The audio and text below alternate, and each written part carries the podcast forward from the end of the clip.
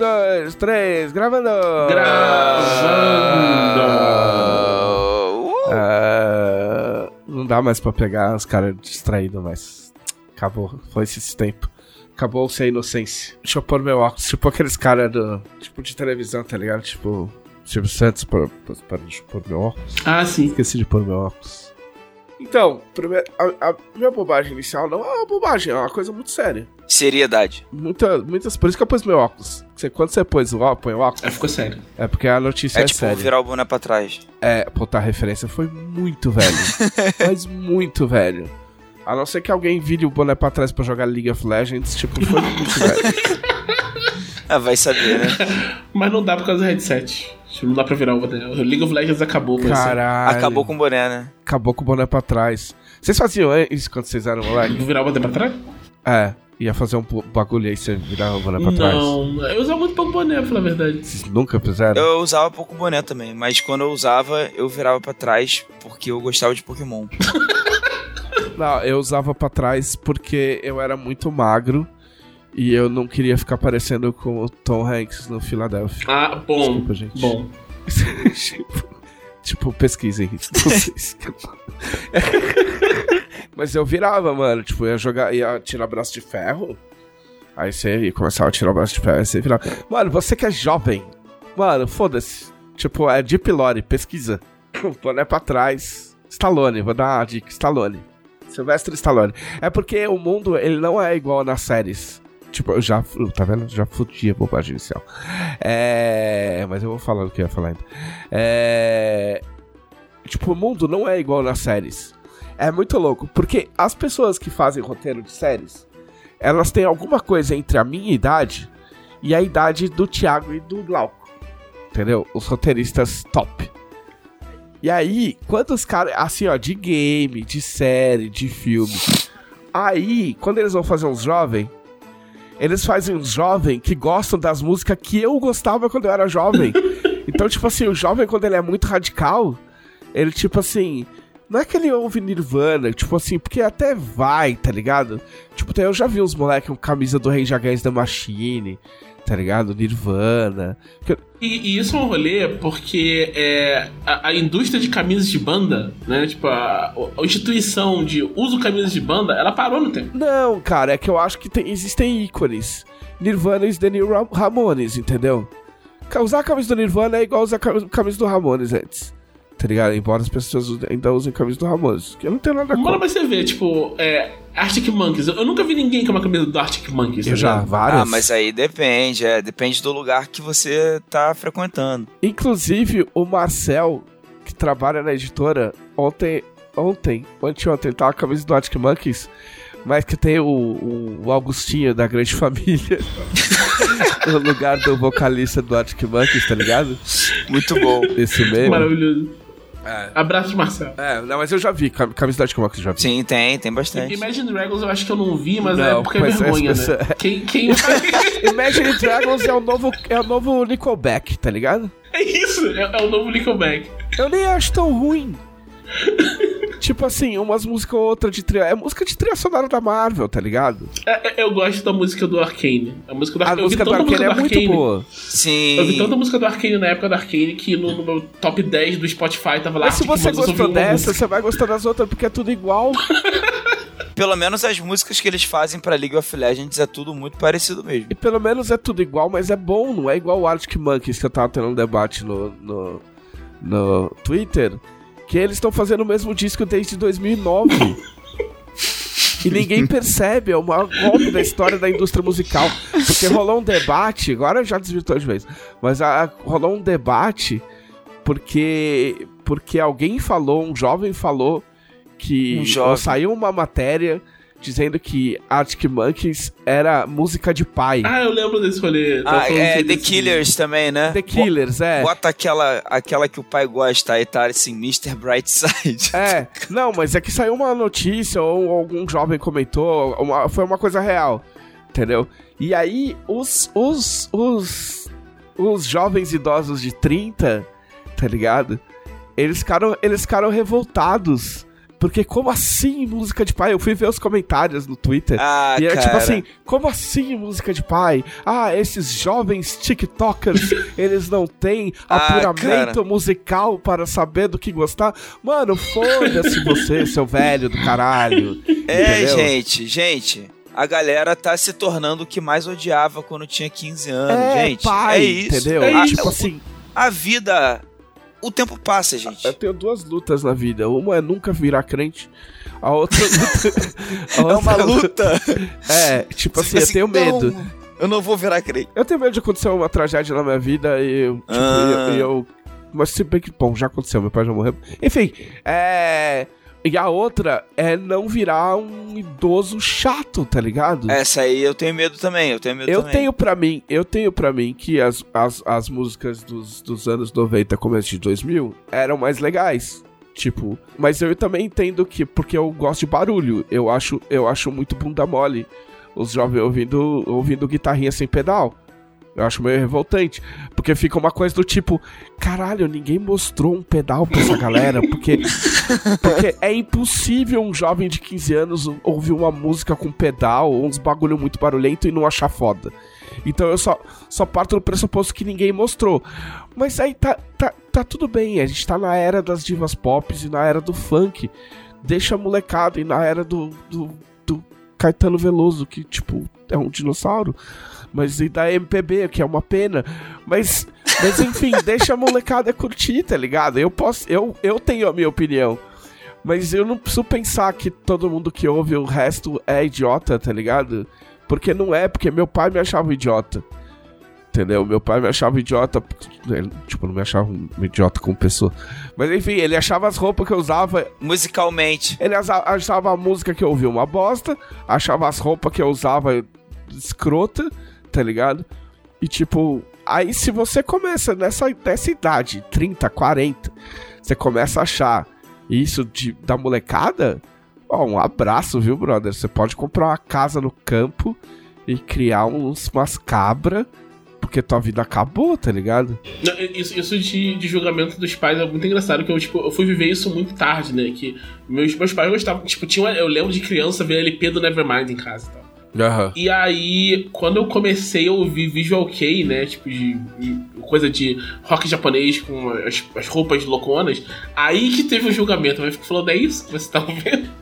É isso que você sai de casa É. pra ouvir? Eu falei, "Ué, mas é rock do mesmo jeito, tá ligado? É, sim. É, tipo, não tem jeito, tá ligado? Tipo assim, você não.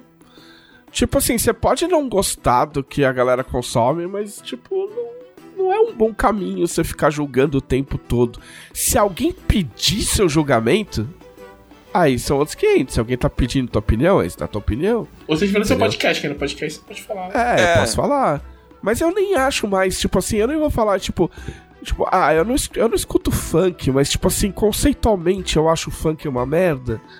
Tipo, não, na real. Tem coisas legais no funk, tá ligado? Tipo, conceitualmente falando, não, não pra, pra eu ficar ouvindo. Mas tem batidas que são muito fodas, tá ligado?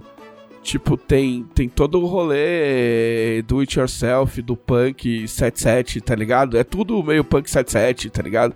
Tipo, é.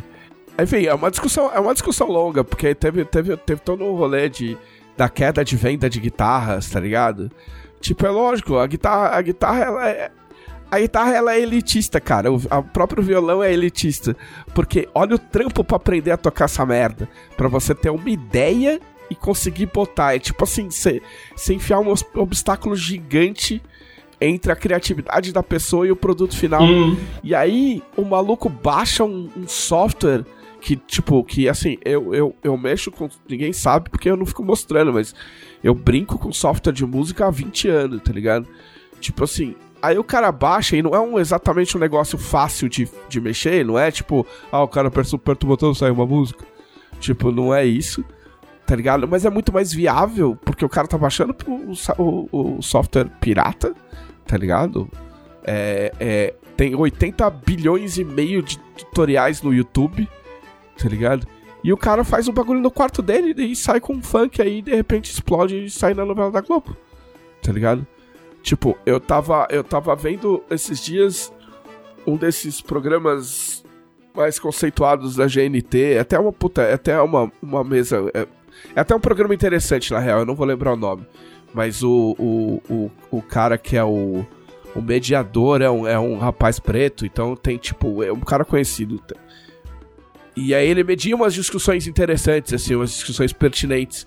E um dos convidados era o, Conde, era o, o cara do o Condizila, tá Caraca. ligado? Tá ligado? E, Sim. tipo, você ouve o cara falar, é um cara, mano, é um cara, tipo, não sei se ele sempre foi, mas é, é um cara muito bem articulado, um cara que conversa de igual pra igual com qualquer pessoa, tá ligado? E, tipo, cara, ele é um cara que montou um estúdio de funk fudido, tá ligado? É, é um império de música. Pois é, mas é um cara que come- provavelmente começou baixando um software pirata. Tipo, sacou? Tipo, se o cara dependesse de repente de comprar uma guitarra e aprender a tocar uma guitarra e juntar uma banda, talvez o cara, sei lá, fosse outra coisa na vida hoje, tá ligado? Como é que a gente chegou até aqui? Eu não sei. mas o fato é. de- o fato é, Arctic Monkeys faz a mesma música, o mesmo álbum desde 2009. O Josh Homme, que é o vocalista do Kings of Stone Age, estragou os caras fazendo a produção de um dos álbuns deles. E é música de pai, cara. Você pega, você pega o último clipe dos caras, eles resolveram fazer música de pai. Tipo assim, o clipe tem todo o ar de cinema, cinema francês dos anos 70. É real, não tô, não, tipo, não É tô tipo inventando pra real fazer isso, graça. assim. né? Não, real, real, real. Tipo, tem todo o naipe de música de cinema é, é, francês dos anos 70, entendeu? Aí você, quer, aí você quer brigar com as evidências, meu amigo, entendeu? Tipo, ou você assume que você ficou velho, ou você não enche o saco, entendeu? E eu tô falando de pessoas talvez 10 anos mais novas que eu, entendeu? Então, parem de encher o saco dos jovens. Deixem os jovens. Comentem sobre os jovens nas suas rodinhas de dominó na praça dando comida pros pombos. É esse o meu recado. E, e não entregaram meu videogame ainda. Essa era a minha bobagem inicial, eu só quero deixar meu, proste- meu protesto.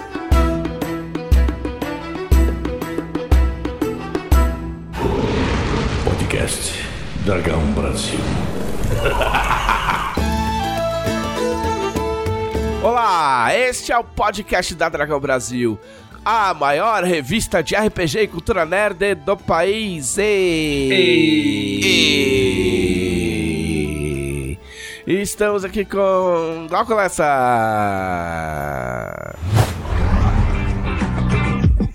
Coé!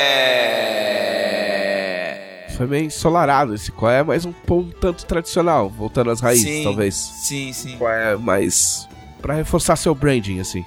É isso? Isso, sim, sim. OK. Pra não perder muito, pra não perder muito. É. Qualquer dia, quando eu tiver que fazer essas perguntas, eu vou ter que fazer pro, pra agente do, do Glauco. Não, tipo, não. eu falo sobre o meu cliente. É, sobre o coé dele. É, inclusive eu fui chamado aí no Twitter de mestre do Coé. Mestre Aí, do Coé. Foi um título. Pô, eu fiquei muito orgulhoso, é, fiquei muito feliz de ser visto como mestre do Coé, porque é um- existe uma grande tradição atrás de mim, né? Do Coé. Então, fiquei feliz. Ah, quem são os grandes expoentes do coé? Eu fiquei curioso agora. Cara, basicamente. O grande. Qual seria o seu panteão do coé? Basicamente. O seu Monte Rushmore? Cara, basicamente todos os. Todos os. É, como é que eu posso dizer? Todos os, todos os funkeiros do Rio de Janeiro. É. to- todos os. ca- Em alguma extensão, todos os cariocas em alguma medida, depende. Tem, tem uma É. música que, é- que repete muito qual é, que eu tô lembrar de quem é que. Do D2. O Do D2. D2, o D2. o D2 com certeza é um grande mestre do Coé. Ah, você acha que ele é o grande. Ele é o grande arquiteto do. É, pelo menos assim, no, no campo artístico, né? Porque o Coé tem muitas facetas, né? Ele, ele se manifesta na Para. arte. Não, não, não, não, para. Para que já foi longe demais. Eu, eu não imaginei. Eu não imaginei que esse, que esse barco ia tão longe.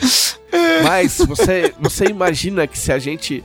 Se, se, se, se o o podcast da Dragão Brasil fosse um programa de rádio nos anos 80 e, a gente, e a gente fosse muito famoso, você já teria cham- sido chamado para gravar um disco chamado Coé, Sim, cuja música título seria Coé, sim. e você iria na banheira do Gugu? Nossa senhora. E ia ter o Faustão na música também. Não, depende. Depende O- da época. ia ser o rap do Coé, ia ter o Se Faustão fosse, o na Fausto, se fosse o Faustão, mas aí você não ia na banheira do Google. É Aí verdade. você tem É que um, é outro. Ou, você te- ou o Faustão. Mas o Sérgio Malandro poderia. Sim, é verdade, verdade. Você falava qual é, ele falava glu glu. Qual é? Sim. Glu. tá foda hoje. É, estamos aqui com o Thiago Rosa. Saudações senegalesas, pessoal. Olha, deve ser legal, hein? Ser legal, não ser legal. Mas você sabe, você sabe que eu tava vendo os melhores lances agora, antes do podcast, enquanto eu tomava meu café, e no final do jogo os caras botaram pra tocar a música do Chico César. Mentira, sério? Não, sério, sério. Maravilhoso. Seríssimo. Seríssimo. Enquanto a galera ia embora, assim, os caras botaram. É, mano. Ô, os caras têm que começar a tratar seleção africana igual seleção europeia. Tem que tratar com respeito, cara. Foram, ah, Porque vamos fazer to- de qualquer jeito aí. Levou quatro gols. Quatro Porque gols. toda, to, to- toda a Copa do Mundo começa as coisas. Ai, o Egito. Aí você vai ver no Egito, os caras jogam no, no- no, sei lá, no Paris Saint-Germain, jogam em cinco times da Inglaterra, tá ligado? Não tem mais esse rolê, não, mano. Não tem mais bobo no futebol, já dizia Galvão Bueno. Não, tem, passeio, amigo. na, Europa ainda tem, foi a Macedônia, que levou de sete da Inglaterra. Ah, A Macedônia é boba, Macedônia isso tem, não- Luxemburgo, tá ligado? Tipo, tinha que ter a seleção do Vaticano, imagina os padres.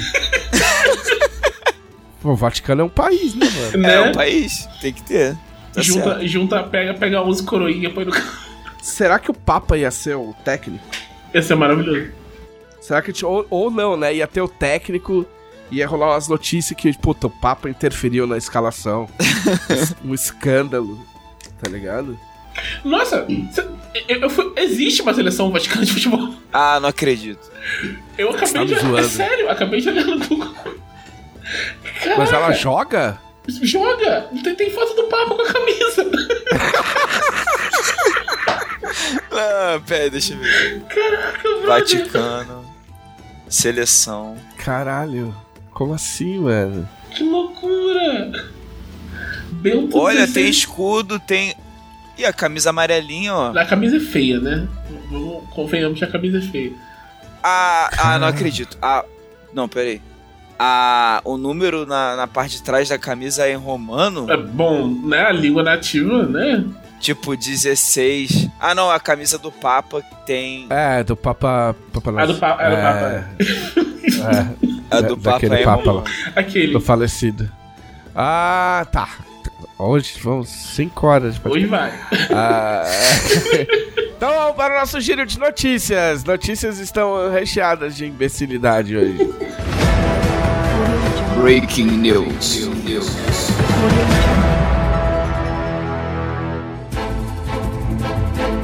Não, primeiro só porque é rápida. Eu, eu comentei dos 30 FPS do Starfield semana passada.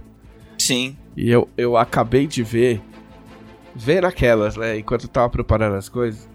Tem um vídeo de 22 minutos do IGN explicando por que o jogo tem 30 FPS e não 60 FPS. Entendeu? Porque os gamers eles estão em polvorosa. Porque como, como assim um jogo em 30 FPS em 2023? Realmente, tem que dar satisfação. É de interesse público isso aí, né? É muito importante. Ah, tem que ter uma auditoria.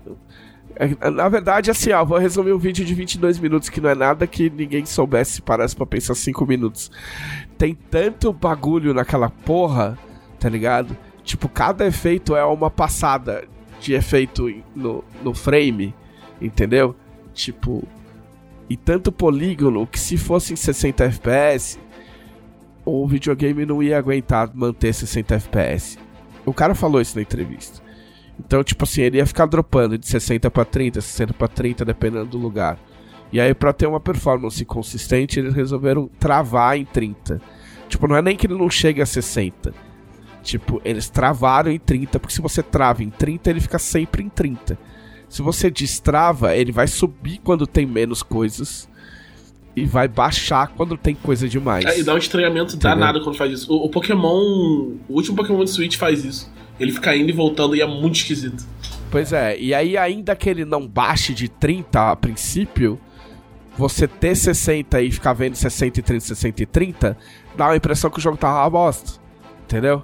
Tipo, a- quando for pro PC, a primeira coisa que os caras vão fazer, se não, se não vier destravado de fábrica, é meter um, um mod pra, pra destravar, destravar o FPS. E aí azar de quem vai jogar em console, tipo eu. Mas. Foda-se. É, cara. É, eu vi, eu vi um tweet esses dias, na- nessa semana dessa polêmica, que eu acho que resumiu bem, eu acho que foi do Corraine. É, ele falando o seguinte, gente, a única coisa que eu tenho pra dizer sobre isso aí, de 30 FPS, 60 FPS, é o seguinte: tem gente que faz muita força pra gostar de videogame.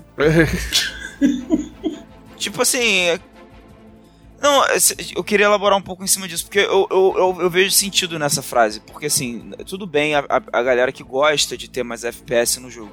Mas isso se tornar um pré-requisito pra você gostar de um jogo, eu acho que é um bagulho muito estranho.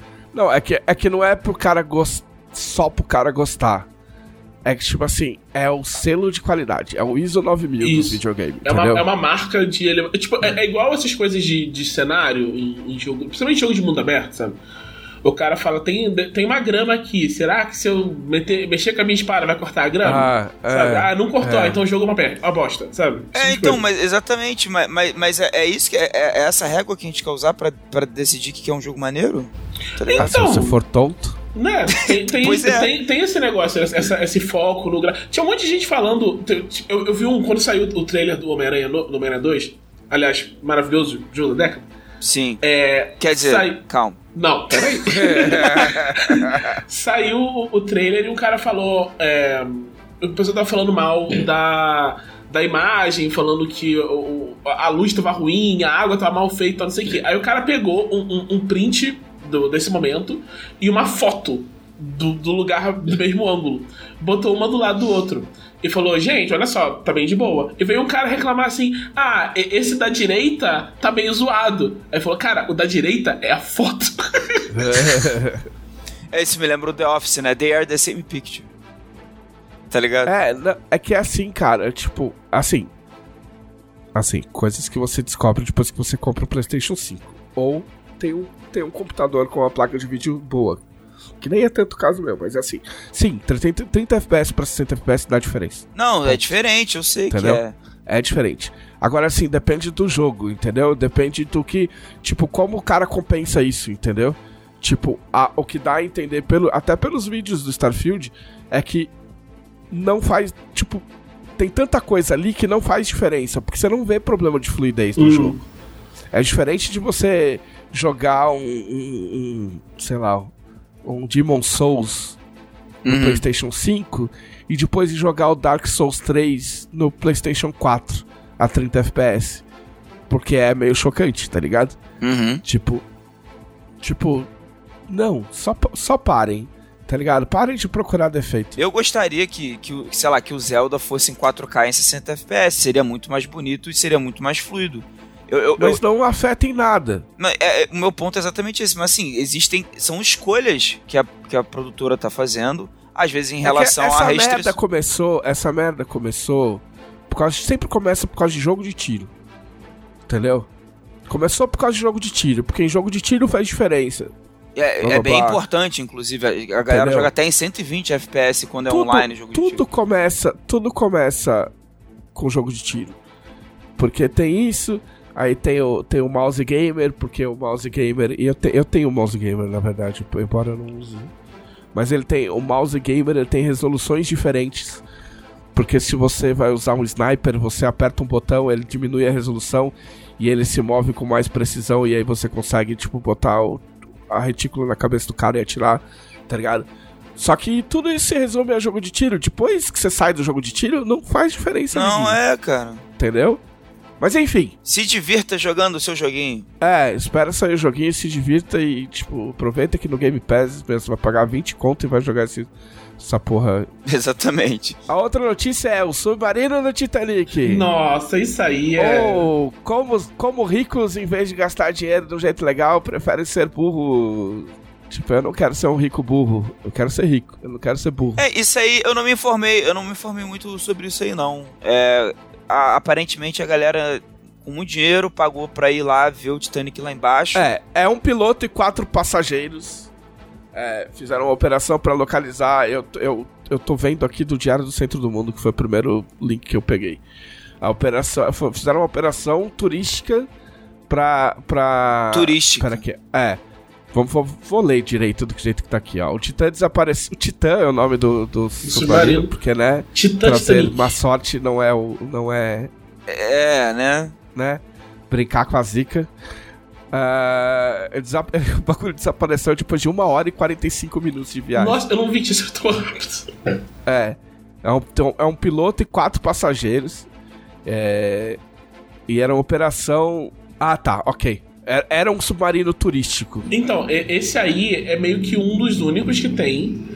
E ele é tipo, é muito uma parada feita de baixo custo. Só que é baixo custo pra um submarino, então continua sendo caro para um caralho. Não, com certeza. E aí, tipo, ele é todo feito meio na gambiarra. Eu vi um vídeo dos caras mostrando como, como é por dentro. E, tipo, tem. O submarino mesmo tem um botão, que é tipo, liga ou desliga. E aí. Caralho. Que isso? É sério, é sério. Mas aí depois como é que faz? E, e tem um controlezinho, que é um, é um controle da Logitech. Eu não tô de sacanagem. É um controle da Logitech de videogame. Que você usa pra controlar o submarino. Aí é foda. E você usa ele, tipo, eles descem bagulho nu- numa casinha. Aí quando chega embaixo, eles soltam a casinha e aí só que funciona. A maior parte da coisa é sem, não é assistida, sabe? Tipo, quer dizer, é assistida. O, o, o submarino, O submarino só fica lá consegue. submarinando, né? Ele quase não tem propulsão. Submarinando no limão. ele quase não tem propulsão. E, e é tudo é tudo meio que feito por fora. Ele não abre por dentro, tá ligado? Tipo, alguém tem que vir por fora pra abrir a porta pra você poder sair. É, tipo, é- é- toda a ideia é muito. Tem, tem um termo quando você vai usar esse negócio, né? Porque tem. Como, como todos os meios de transporte, não sei o quê, tem uma, alguma organização, não sei se é internacional, que determina esse submarino pode ser um submarino, sabe? Entendi. Esse que eles usaram não pode, sabe? Legal, Ele não tem certificado. E aí você tem que assinar um termo. E, tipo, no vídeo que eu vi, o cara. E foi muito antes do acidente. No vídeo que eu vi, o cara tava falando assim: Ah, esse. Esse submarino aqui tá dizendo que se eu usar, eu tô reconhecendo que ele não é certificado e que tem risco de ferimento, não sei o que, morte horrível. Tá escrito, tipo, morte horrível no, no termo, tá ligado? Sim. Morte horrível e agonizante e fala, parece bom. E foi assina, tá ligado? Então, tipo, meu amigo, difícil, sabe? Cara, é, morte horrível eu acho que não é nem exagero, porque morrer no fundo do mar não é uma coisa agradável mesmo, não. Né? É, diz que pode ter acontecido uma. é, desde um incêndio até uma inundação. Causando pro- a morte de instantânea de, pressão. seus tripulantes. É. Nossa. E, e aí, tudo isso pra ver os destroços do Titanic que você pode ver no filme e documentário do James Cameron. O James um Cameron documentário fez inteiro. o filme só pra você não precisar fazer isso. É, exato. Não, mas tem um documentário, eu acho também. Porque ele deve ter pagado algumas pessoas pra ir lá ver os destroços pra poder. Enfim, gente burra, gente. Gente, para. Para. Pra quê? Não sejam burros. Fiquem em casa, joguem videogame. Reclame do videogame até. Se for. Se a alternativa for reclamar do videogame ou entrar num É, submarino, reclama. reclama do videogame. Reclama do videogame. Fica em casa, joga um videogame, ouve um Arctic Monkeys. É. Houve um Arctic Monkeys jogando videogame a 30 FPS. Mr. Brightside. É. Mano, o, o Mr. Brightside é de 2005, cara. Nossa, sério? Não, é assim, não sei se é de 2005, mas essas músicas tocavam na balada por volta de 2005, Não, 2006. tenho quase certeza que era. Porque, porque, Pô, se Mr. se Mr. Brightside fosse uma pessoa, podia dirigir tá já? vendo? Então, tipo assim, como é que os caras querem que uma música... 2004. Ah, 2004, mano, o bagulho tem 20 anos, tá ligado? Tipo, como é que um bagulho que tem 20 anos não pode ser coisa de velho? É, enfim. É... ai, ai. É. Até me perdi na pauta aqui. Ah, ok. A última notícia é que saiu a invasão secreta da Marvel. Eu tava muito. Eu ainda tô muito empolgado pra ver Invasão Secreta. Acho que vai ser muito É, maneiro. E a abertura do Invasão Secreta é feita por inteligência artificial. É, é. É, eu fiquei, eu fiquei muito conflitado com isso, assim. Quando eu vi, assim que eu vi, meu primeiro impulso foi tipo, porra, que merda, tá ligado? Até porque essas aberturas de coisas da Marvel frequentemente tem umas coisas muito legais, assim. A- se bem que a do, a do Demolidor não era feita pelo, pelo, pelos estúdios da Marvel. Não, assim, assim, New- Newsflash. É, tipo assim, aberturas normalmente não são feitas por, pelo mesmo estúdio do filme. É, tipo. Eu, eu, eu, eu descobri isso há muitos anos atrás, não que seja uma grande descoberta, mas. Mas enfim, a, a Madrugada dos Mortos do Zack Snyder, que foi o filme que catapultou o Zack Snyder, tem uma abertura incrível com música do Johnny Cash. E essa eu fiquei, caralho, mano, essa abertura é muito foda, o cara é muito foda. Aí eu descobri, não, tipo, essa abertura foi feita por um outro estúdio enquanto os caras faziam o filme. Não tem nada a ver com o cara. É. Mas. É muito bizarro, tá ligado? Porque os caras mesmo, eles não sabiam direito como funcionava, tá ligado? E aí tem, uma, tem um artigo falando, e o cara falando super empolgado, tá ligado? Eu falei assim, não, porque, tipo, eu não sei direito como funciona, mas a gente falava as coisas e eles digitavam, e aí saía uma coisa, e aí a gente, tipo, tipo, uau, tá ligado? Tipo, onde você estava da internet, tá ligado? É... E aí ele falou que, deixa eu ver se eu acho aqui, é... que era uma que era uma coisa comparável a IA tomando conta, era comparável aos Skrulls tomando conta do mundo. Tipo, o meu sentimento conflitante é. Vamos, pre vamos prestar atenção para não falar bobagem. Se esta empresa é uma empresa, que é um negócio que eu já estava prevendo, que não é uma grande genialidade, mas eu já estava prevendo que ia acontecer. Se esta empresa é uma empresa que farma desenhos, entendeu? Tipo assim, ela contrata 80 desenhistas e fala: desenhistas, desenhem várias coisas para nós. E aí os desenhistas desenham, eles pagam os desenhistas, isso vai para um banco de dados e eles geram a partir daí. O que eu não acho que seja. Aí eu acho ok. Mas se for. É. É, se for, é ok. Entendeu? Se por exemplo, se por exemplo os caras falam, vão pagar. Tipo, que, que seria burro, né? Você pagar 80 caras pra ficar desenhando coisa de screw para fazer a inteligência artificial inventar o bagulho, sendo que você pode pagar dois caras, três caras, os caras fazerem um trabalho artístico. Mas se fosse isso, é ok. Porque aí, mano, o desenhista é pago, ele sabe o que ele tá fazendo. Se é uma empresa que, que tipo, só pega o Mid Journey lá e paga o Mid Journey e faz o bagulho, aí, é, aí complica, né, amigo? Quer dizer. Aí é zoado. É bem zoado. Aí complica. E aí o pessoal tá meio, meio puto. É, eu acho que talvez tenha sido treinado, porque me parece que é um negócio bem fechado, pelo, pelo que eu vi, assim, tipo, não é. Não usa esse, esse banco de dados geral. Que esse negócio de banco de dados gerais, isso é só assim, isso é picaretagem, né? Isso, isso não é, tem como. Porque o que você pode fazer, sendo a Marvel, pode contratar uma empresa para treinar a inteligência artificial. Tipo assim, você pode treinar uma inteligência artificial na sua casa. Entendeu? Tem os, eu até comecei a fazer isso para ver qual é que era. Tá ligado? É, mas eu parei no meio. Tinha, um, tinha um, uma pessoa me ajudando. E, e aí você pode. Tem tudo, tem tudo solto na internet. E aí você monta no seu computador. E aí você alimenta ela com o que você quiser.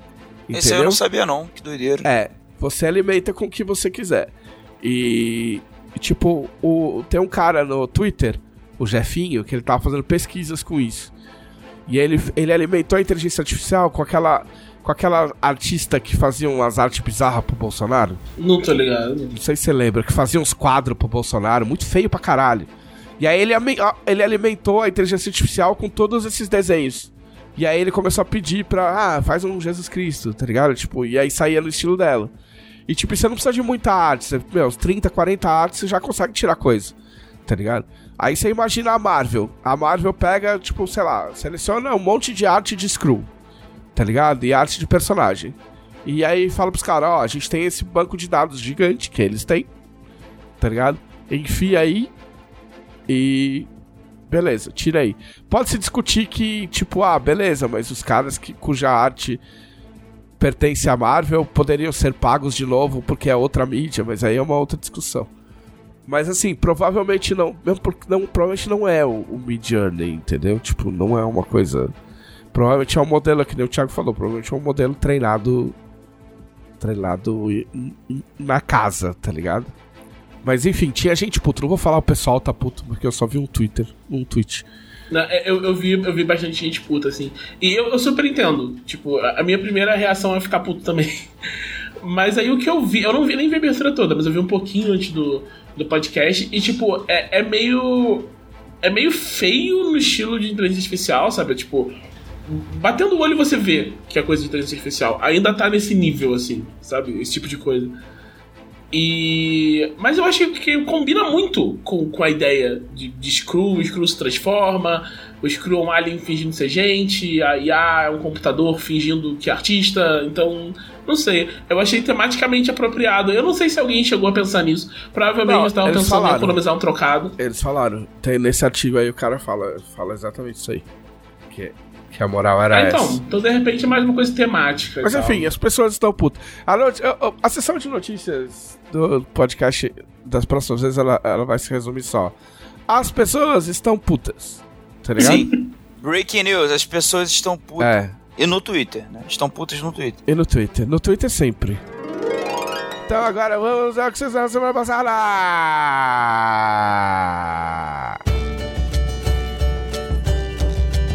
Muito bem, o que, que eu fiz? Ah, é, primeiro eu nem coloquei aqui, mas eu, eu estou no Blue Sky. Olha aí. Olha só! Só tem eu e Ah. o Vitor Luck. Eu me inscrevi, mas não E recebi o nada. Álvaro. É, tem eu, o Vitor Luck e o Álvaro. Eu recebi convite, mas eu não tenho convite para distribuir. Assim, É, eu acho que eu recebi um convite, mas eu não, não, não fui. Não sei porquê. é, não tem. Assim, é igual o Twitter e não tem nada. Oxi. Tipo, é, é bom só pra marcar o território. Mas só tem uns gringos falando. E, tipo. E é isso. Mas, tipo, é igualzinho o Twitter. Tá ligado? Tipo, igualzinho. A interface é idêntica ao Twitter. Não tem anúncio, Ótimo. mas por enquanto não tem nada pra ver. É tipo o PlayStation 5 quando Aham. logo que saiu. é legal, mas não tem nada. Entendeu? E aí eu andei assistindo. Andei assistindo séries enquanto o meu videogame não chega. Na verdade, eu até liguei o meu. eu- Porque eu tenho um Xbox One, né? Um Xbox One X que eu, que eu já está vendido. E aí eu pensei, falei, ah. Porque eu rotaciono, né? Minhas, minhas diversões. E aí o Xbox estava encostado. Mas eu assino, eu, eu peguei uma promoção e assinei a Game Pass Ultimate por dois anos pelo preço de um ano. Então só vence, sei lá, no meio do ano que vem. E aí eu falei, ah, eu vou ligar pra tirar todas as minhas os meus dados e tal antes de vender. Porque eu achei que podia chegar no final de semana, né? O meu, mas não chegou, né? filhas da- é... E aí, só que aí eu acabei jogando joguinhos. Fiquei experimentando, experimentando joguinhos lá. Fallout 4, que eu não tinha jogado direito. Como é ruim dar tiro naquele jogo, pelo amor de Deus. É muito Nossa, dá, dá, dá um desânimo, tá ligado? É... Então teve isso. Ah, mas aí eu, na verdade, eu fiquei mais assistindo, assistindo séries. E aí eu assisti Os Outros. Os Outros é uma série nacional que tá saindo na, na, na Globoplay semanalmente. Não sei quantos episódios vai ter. Globo Play. Não sei quantos episódios vai ter, mas é uma série muito boa, cara. Ela é, é, é uma série que eu tava pensando, eu acho que se ela. Se fosse uma série que tivesse na Netflix, ia bombar internacionalmente. Lá fora, assim. É. Hum. Pra mim tem muito caro. E é uma coisa. É uma, é uma série, tipo, que tem um tom muito. Tipo, é um pouco. É assim, é aqueles temas universais que você sabe que se fosse feito em outros países ia, ter um, ia ser um outro rolê. Porque a história é. É um super condomínio no Rio de Janeiro. Lógico, né? Lógico. Pra ter Rio de Janeiro. tem que ser no Rio de Janeiro. É, é condomínio fechado? É um condomínio fechado com muito prédio na barra. Tipo assim, ó, mas é um condomínio, tipo assim, quando eles dão as panorâmicas assim, sei lá, quantos prédios tem aquela porra?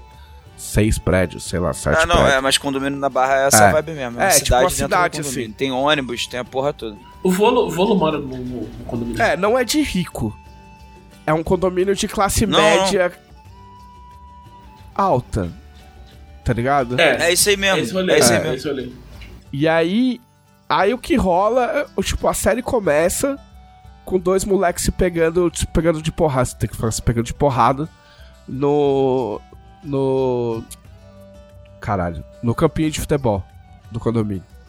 E aí a mãe vem, tipo, meu, isso é uma coisa que até, inclusive aconteceu comigo, de mãe, minha mãe descer, tipo, você está batendo no meu filho, uma vez que eu tomei um tapa de uma menina, quando eu tinha seis anos, sete anos.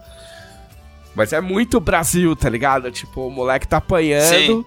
E aí o amiguinho vai lá, sai correndo, vai, tia, estão batendo no Marcinho. E ela desce. Você está batendo no meu filho, seu delinquente. E blá blá blá, blá. Só que isso aí, tipo, meu, desenrola só a, a, a desgraça. O fio da desgraça começa aí. Porque aí vai acontecendo, meu, vai puxando acontecimentos. Tipo, aí fa- É, uma, uma coisa ruim atrás da É, outra. tipo, meio. Um pouco irmãos Coen, assim. É. Pô, agora, agora esse- aí, aí me ganhou. É, na- mas não na eu filmagem, não na filmagem. No sentido de que. É, um- é um jogo de fiasco. Pra quem conhece fiasco, é um, é um jogo de fiasco. Tá ligado? Mas o que, o que eu acho que chama mais atenção na série.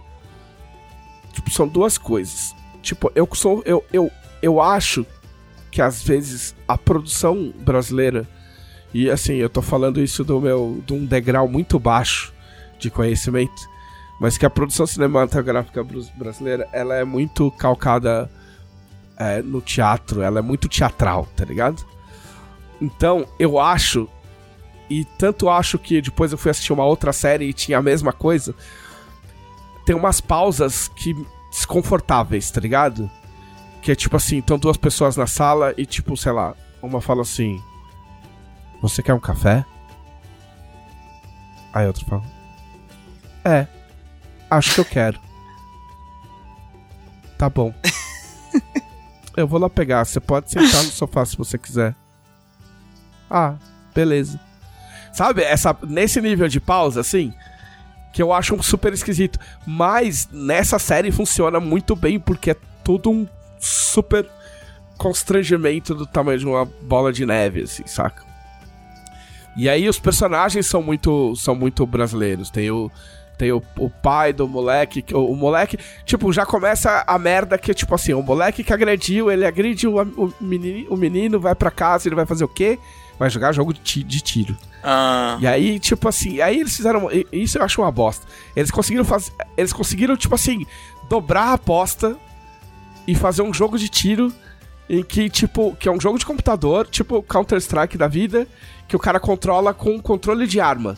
hum, Que é um bagulho que não existe desde o Mega Drive, É, quando eu tinha pelo 10 amor. anos. Entendeu? Mas é isso, tinha uma arma e ele vai ficar loucão lá atirando, tá ligado? E aí o pai dele é, é, tipo machista, hiperviolento, tá ligado? Tipo, a mãe, a mãe do moleque que, que, a- que, que apanhou é super protetora, tá ligado? Tipo, o pai é um cara pacífico que chama Amâncio, né? Nossa senhora. Entendeu? É. A, a síndica, tipo assim, a minha mãe foi síndica de um prédio, três prédios por 18 anos. E é tipo assim, não é minha mãe, mas ao mesmo tempo, tipo assim, é é o template de síndica, cara. minha mãe tem duas poodles, a, a personagem tem uma cachorrinha e anda com a cachorrinha pra lá e pra cá. Minha mãe fazia a mesma coisa. Só que essa mulher era escrota, minha mãe não era escrota, né? Mas, é- mas as falas, tá ligado? As falas dela é tipo assim, é, meu, é, cara, é muito precisa, assim, é muito certinho. Não, vamos fazer uma reunião de condomínio pra discutir as taxas extras, não sei o que. A pessoa imagina, mas o condomínio já é tão alto, tá ligado? tipo, é umas coisas que você identifica demais, assim, tá ligado? E tem. É. O, esse cara que é o pai do moleque que, que bateu, ele é. Ele é. Ele é super conhecido. Eu não quero arriscar dizer que ele é o cara do. Ô caralho. Tro- Tropa de Elite, que fala lá do 02, blá blá blá. Tá ligado? É um cara que tem uma cara super esquisita, meio de cara de cavalo. Aham. Tá ligado? Não, esse, esse cara é ótimo. É, ele chama. É Milen Cortaz. Eu não sei se é exatamente ele. Mas ele tá no Tropa de Elite, isso eu lembro certinho. Mas ele tem uma cara meio, meio brutona. Mas o mais bizarro é que tem aquele cara, o Eduardo Sterblit. Nossa, Tá ligado? Que é completamente loucão, Sim. que fazia. Era ele que fazia o, o Fred Mercury prateado, Sim. caralho. Ah! Só que a assim- entrevista desse cara no jogo, eu, eu me dobrava de rir. É muito bom. Então, toda. Ele é super. Esse é um cara super engraçado. E ele é super. Ele dá a impressão de ser super maluco na vida real.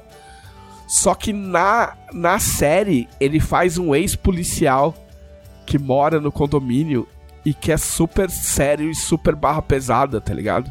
é, Então é, é tipo assim, é muito. É tipo, é muito foda pra ver a, a, a gama de atuação do cara, tá ligado? é, nessa, nessa entrevista do Joe, eles conversam, ele até fala isso, né? Que ele, ele não se vê como comediante, ele se vê como ator. É porque calhou dele pra área de, de humor, né? E tal. Porque ele tem um background de teatro, né? Esse cara. Sim, mas aí, mas aí tudo bem. Então era mais fácil ele parar de fazer palhaçada quando ele é entrevistado, não? Sim. Porque toda vez que ele é entrevistado parece que ele tá muito louco. É, Tá mas ligado? eu acho que é porque é o jeito dele mesmo também, né? Aí é foda. Não, assim, ó, a notícia do O Globo. Alerta, spoiler, saiba quem morre em Os Outros. Amigo, a série é da, é da Globo, por que que você tá dando spoiler? Enfim. Mas enfim, a série, a série é muito boa, a série, tipo assim, incomoda. Tipo, não tem, não tem nada muito drástico, assim. Mas, mas é uma série que, tipo, é tipo, em termos de diálogo, ela, ela incomoda às vezes. Uhum. Tipo, é uma coisa, tipo, pra cutucar mesmo. Mas é uma série de drama, acho- qual que é a parada? É, dramático, é 100% dramático. Não tem nada de comédia. Tipo, não, eu não lembro de ter visto alívio, alívio cômico proposital. Mas aí não é, não Tá é ligado? terror, não é nada assim, é drama. Não, não é terror. Não, é só drama. É gente fazendo merda com os outros. É gente sendo, gente sendo escrota com outras pessoas. Tá ligado? E outras pessoas tentando fazer. Mas é legal porque, tipo assim, existe uma. Um, o ponteiro mexe, tá ligado? O cara que você acha que, tipo, é, é 100% escroto e não vai mudar nunca. Ele, ele mostra gamas de ser. Tipo, o cara que você vê como um pai violento. E é um pai, um pai violento. Tipo, no decorrer da série, você também vê ele como uma pessoa preocupada que só tá tomando no cu e que quer sair dessa, saca? Então tem. tem não, é, não é uma coisa. É, tipo assim, não, não gosto de falar preto no branco, mas não é preto no branco, saca? Entendeu? Tipo, vale, meu, vale muito a pena, assim. Se, se você tem Globoplay, não tem por que você, você não assistir. Assista isso em vez de assistir o Desalma da, da Cássia Kiss. Que eu cliquei pra assistir, aí eu lembrei, ah é, tem essa mulher, e desliguei. Mas enfim, é, meu, vale muito a pena, tipo, é, é, é uma, tipo, é uma, uma- Considerem como uma recomendação pesada, assim. Porque às vezes a gente. A gente mesmo não dá muita chance pra produção nacional, tá ligado? Tipo, não por achar ruim, mas, mas por, por automaticamente encarar a produção nacional no estereótipo de tipo, ah, eu já sei o que vai ser, então não Uhum. sei se eu quero ver isso, tá ligado? Pô, tem muita coisa que eu queria ver no Globoplay. Eu vejo menos do que eu gostaria, porque ele não tem no PlayStation. Que eu- Ah, é, na sala. é, é, a gente Esse aí- vê pela é um- televisão. É um, é um defeitozinho que podiam, podiam ver, botar um appzinho de boa pra rolar no. Ah, no puta, aí eu, aí eu queria vai, pô, a Fórmula 1 também não tem. É, mas você pode espelhar, dependendo da tua televisão, dá pra você espelhar o teu celular. Pô, verdade. Eu, eu assisti a Fórmula 1 esse final de semana assim. Eu, eu botei o aplicativo da Fórmula 1 no celular, espelhei na, na TV e fiquei assistindo no sofá largadão. Ah, então, tipo, levem bem a sério essa recomendação. Ah, os outros, se vocês dois assistirem, vocês me falam. Ah, e aí, como desgraça pouca é bobagem, eu resolvi usar o meu período de teste da Star Plus.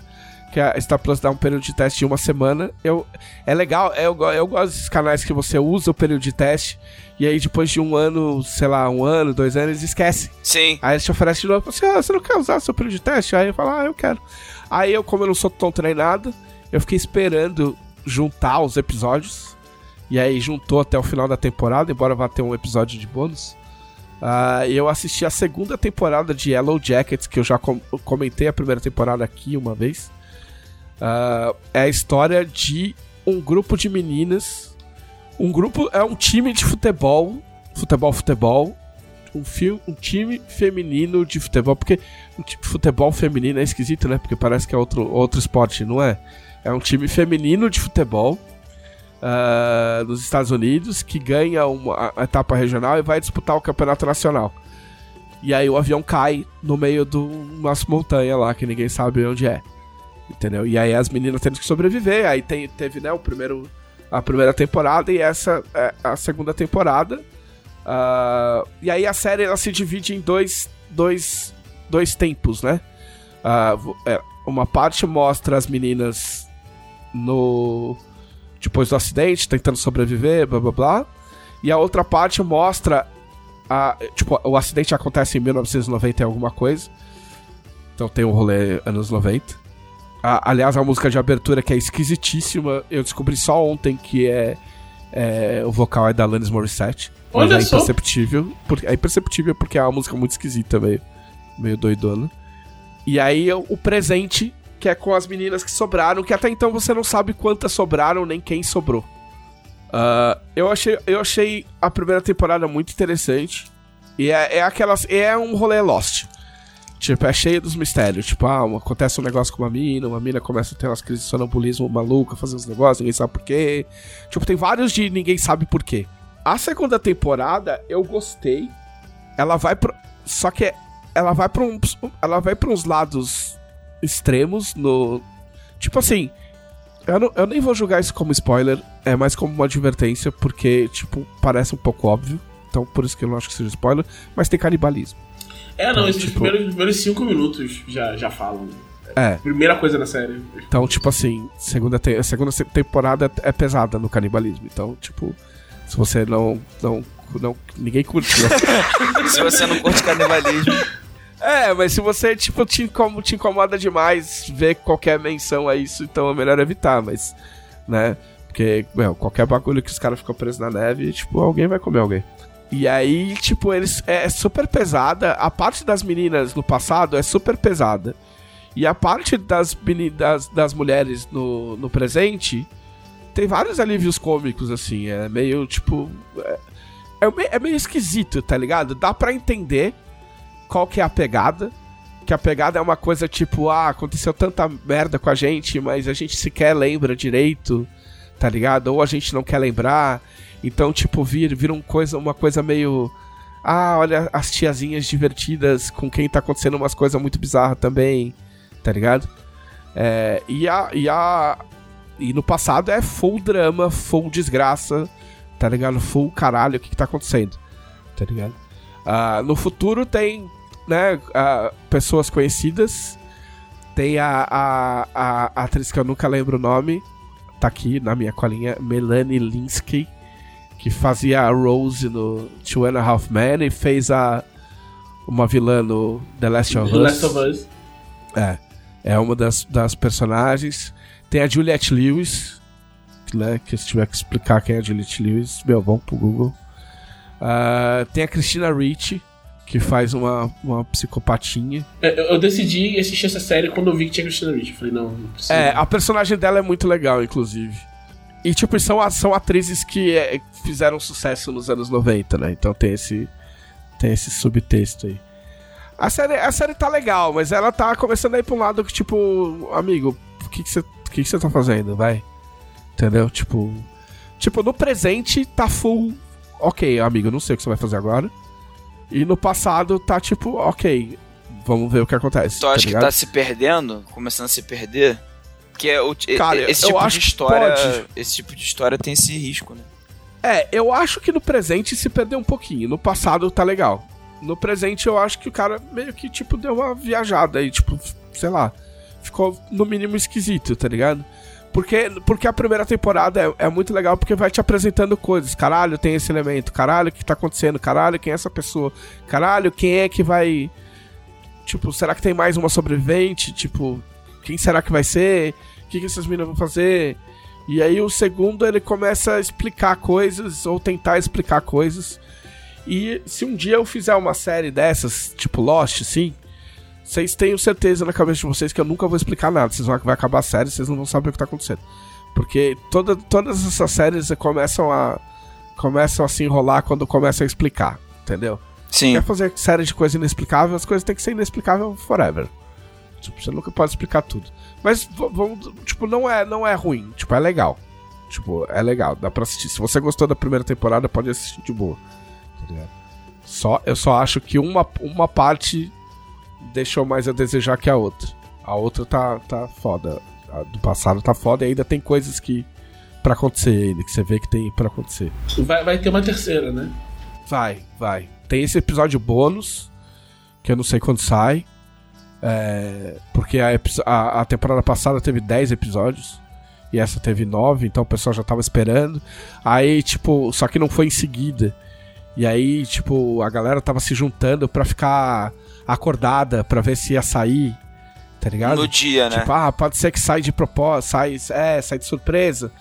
E aí eu acho que, eu não sei se foi um roteirista, tipo, um co-criador ou uma co-criadora, me, me foge o nome, tipo, foi pro Twitter e falou: Não, não, galera, vai dormir. Não, tipo, vai ter um episódio extra, podem ficar tranquilos, mas não vai ser hoje, não fiquem acordados, não, não percam dia de trabalho por causa disso. Tipo, eu não quero que vocês. Ah, mas, pô, não quero que. consideração bacana. É. É. Embora, embora, embora a pessoa fale muito discretamente que, tipo, recebeu ameaças de morte por causa do final. Tá ligado? É. Caralho, cara, galera. É. Mas ela fala meio zoeira, tipo assim, ah, isso aí é. Isso aí é. Tipo. Vem no pacote, porque, pô, se faltava, eu já consegui, hahaha, tá ligado? Meu Deus. Entendeu? Mas é aquilo, né? Ah, e eu acho que da minha pauta é. É isso. É isso. Thiago Rosa. Cara, eu vi Black Mirror. Ah, mas isso é muito Black Mirror. Você É falar que viu Black Black Mirror no podcast é muito Black Mirror. Aí agora você des- descobre que o podcast nunca existiu e é- é- eu e o Glauco somos inteligências artificiais. Né? E, e é tipo, ele vai nesse, nessa seara, né? Tem uns. ah, tipo, Black Mirror sempre foi um pouquinho é, metaficcional, mas nessa. Nessa temporada, principalmente no começo, ele vai muito nesse rolê de tipo, ah, isso é um show dentro de um show, e tem um programa, e os personagens, na verdade, têm sua própria consciência. Faz muito desse, desse rolê de jeito interessante. Eu acho que é muito fácil isso desandar, né? Sim. Você tentar fazer um negócio desse fica só tosco, mas eles fazem de um jeito que, que funciona, assim. É, nessa, nessa temporada tem uma, uma variedade maior de, de, de tom na- nas histórias, né? Tipo, tem as primeiras temporadas de Black Mirror é tudo muito sério e tenso e, sabe, é tudo suspense praticamente. Aham. E, e nessa varia muito mais. Tipo, a- a- o primeiro é, é, tipo, uma- é uma comédia. entendeu? Apesar de, de ser um, um tema tenso e ser um, um- um- Como é que fala cautionary tale em português? É, O que que é? é, tipo, é é uma coisa feita pra te assustar, né? Aham. Tipo, o, o programa é feito pra te assustar sobre uma. Black Mirror é isso, né? Uma coisa tipo. É, é- é ficção, usando ficção científica pra te mostrar. Pra te mostrar. Isso é, é um possível problema de uma forma como a gente interage com tecnologia ou, ou como sociedade. E, e continua essa, essa, essa tendência, né? Todos os capítulos tem alguma coisa que você vê aí. Em alguns menos que outros, né? Acho que Sim. é, essa, essa conexão com a tecnologia fica um pouco solta nessa, nessa temporada. Eu sou fã do Charlie Brooker, tipo, até falei isso no Twitter, tipo, faz muitos anos, assim. É, o Charlie Brooker, ele. Eu provavelmente já falei isso da- quando a gente falou de Black Mirror outras vezes. Mas o Charlie Brooker, ele era um crítico de TV é, inglês, ele é inglês ainda. Mas ele era crítico de TV e aí ele resolveu fazer uma série. E aí, a, a primeira série que eu vi dele é uma série que, tipo, eu acho que pouca gente conhece porque devia ser mais conhecida e devia estar mais acessível, que é uma série chamada Dead Set. Ah, acho que eu, acho que eu vi. Dead Set é uma, é uma série de, de morto-vivo. Só que tem um plot twist foda.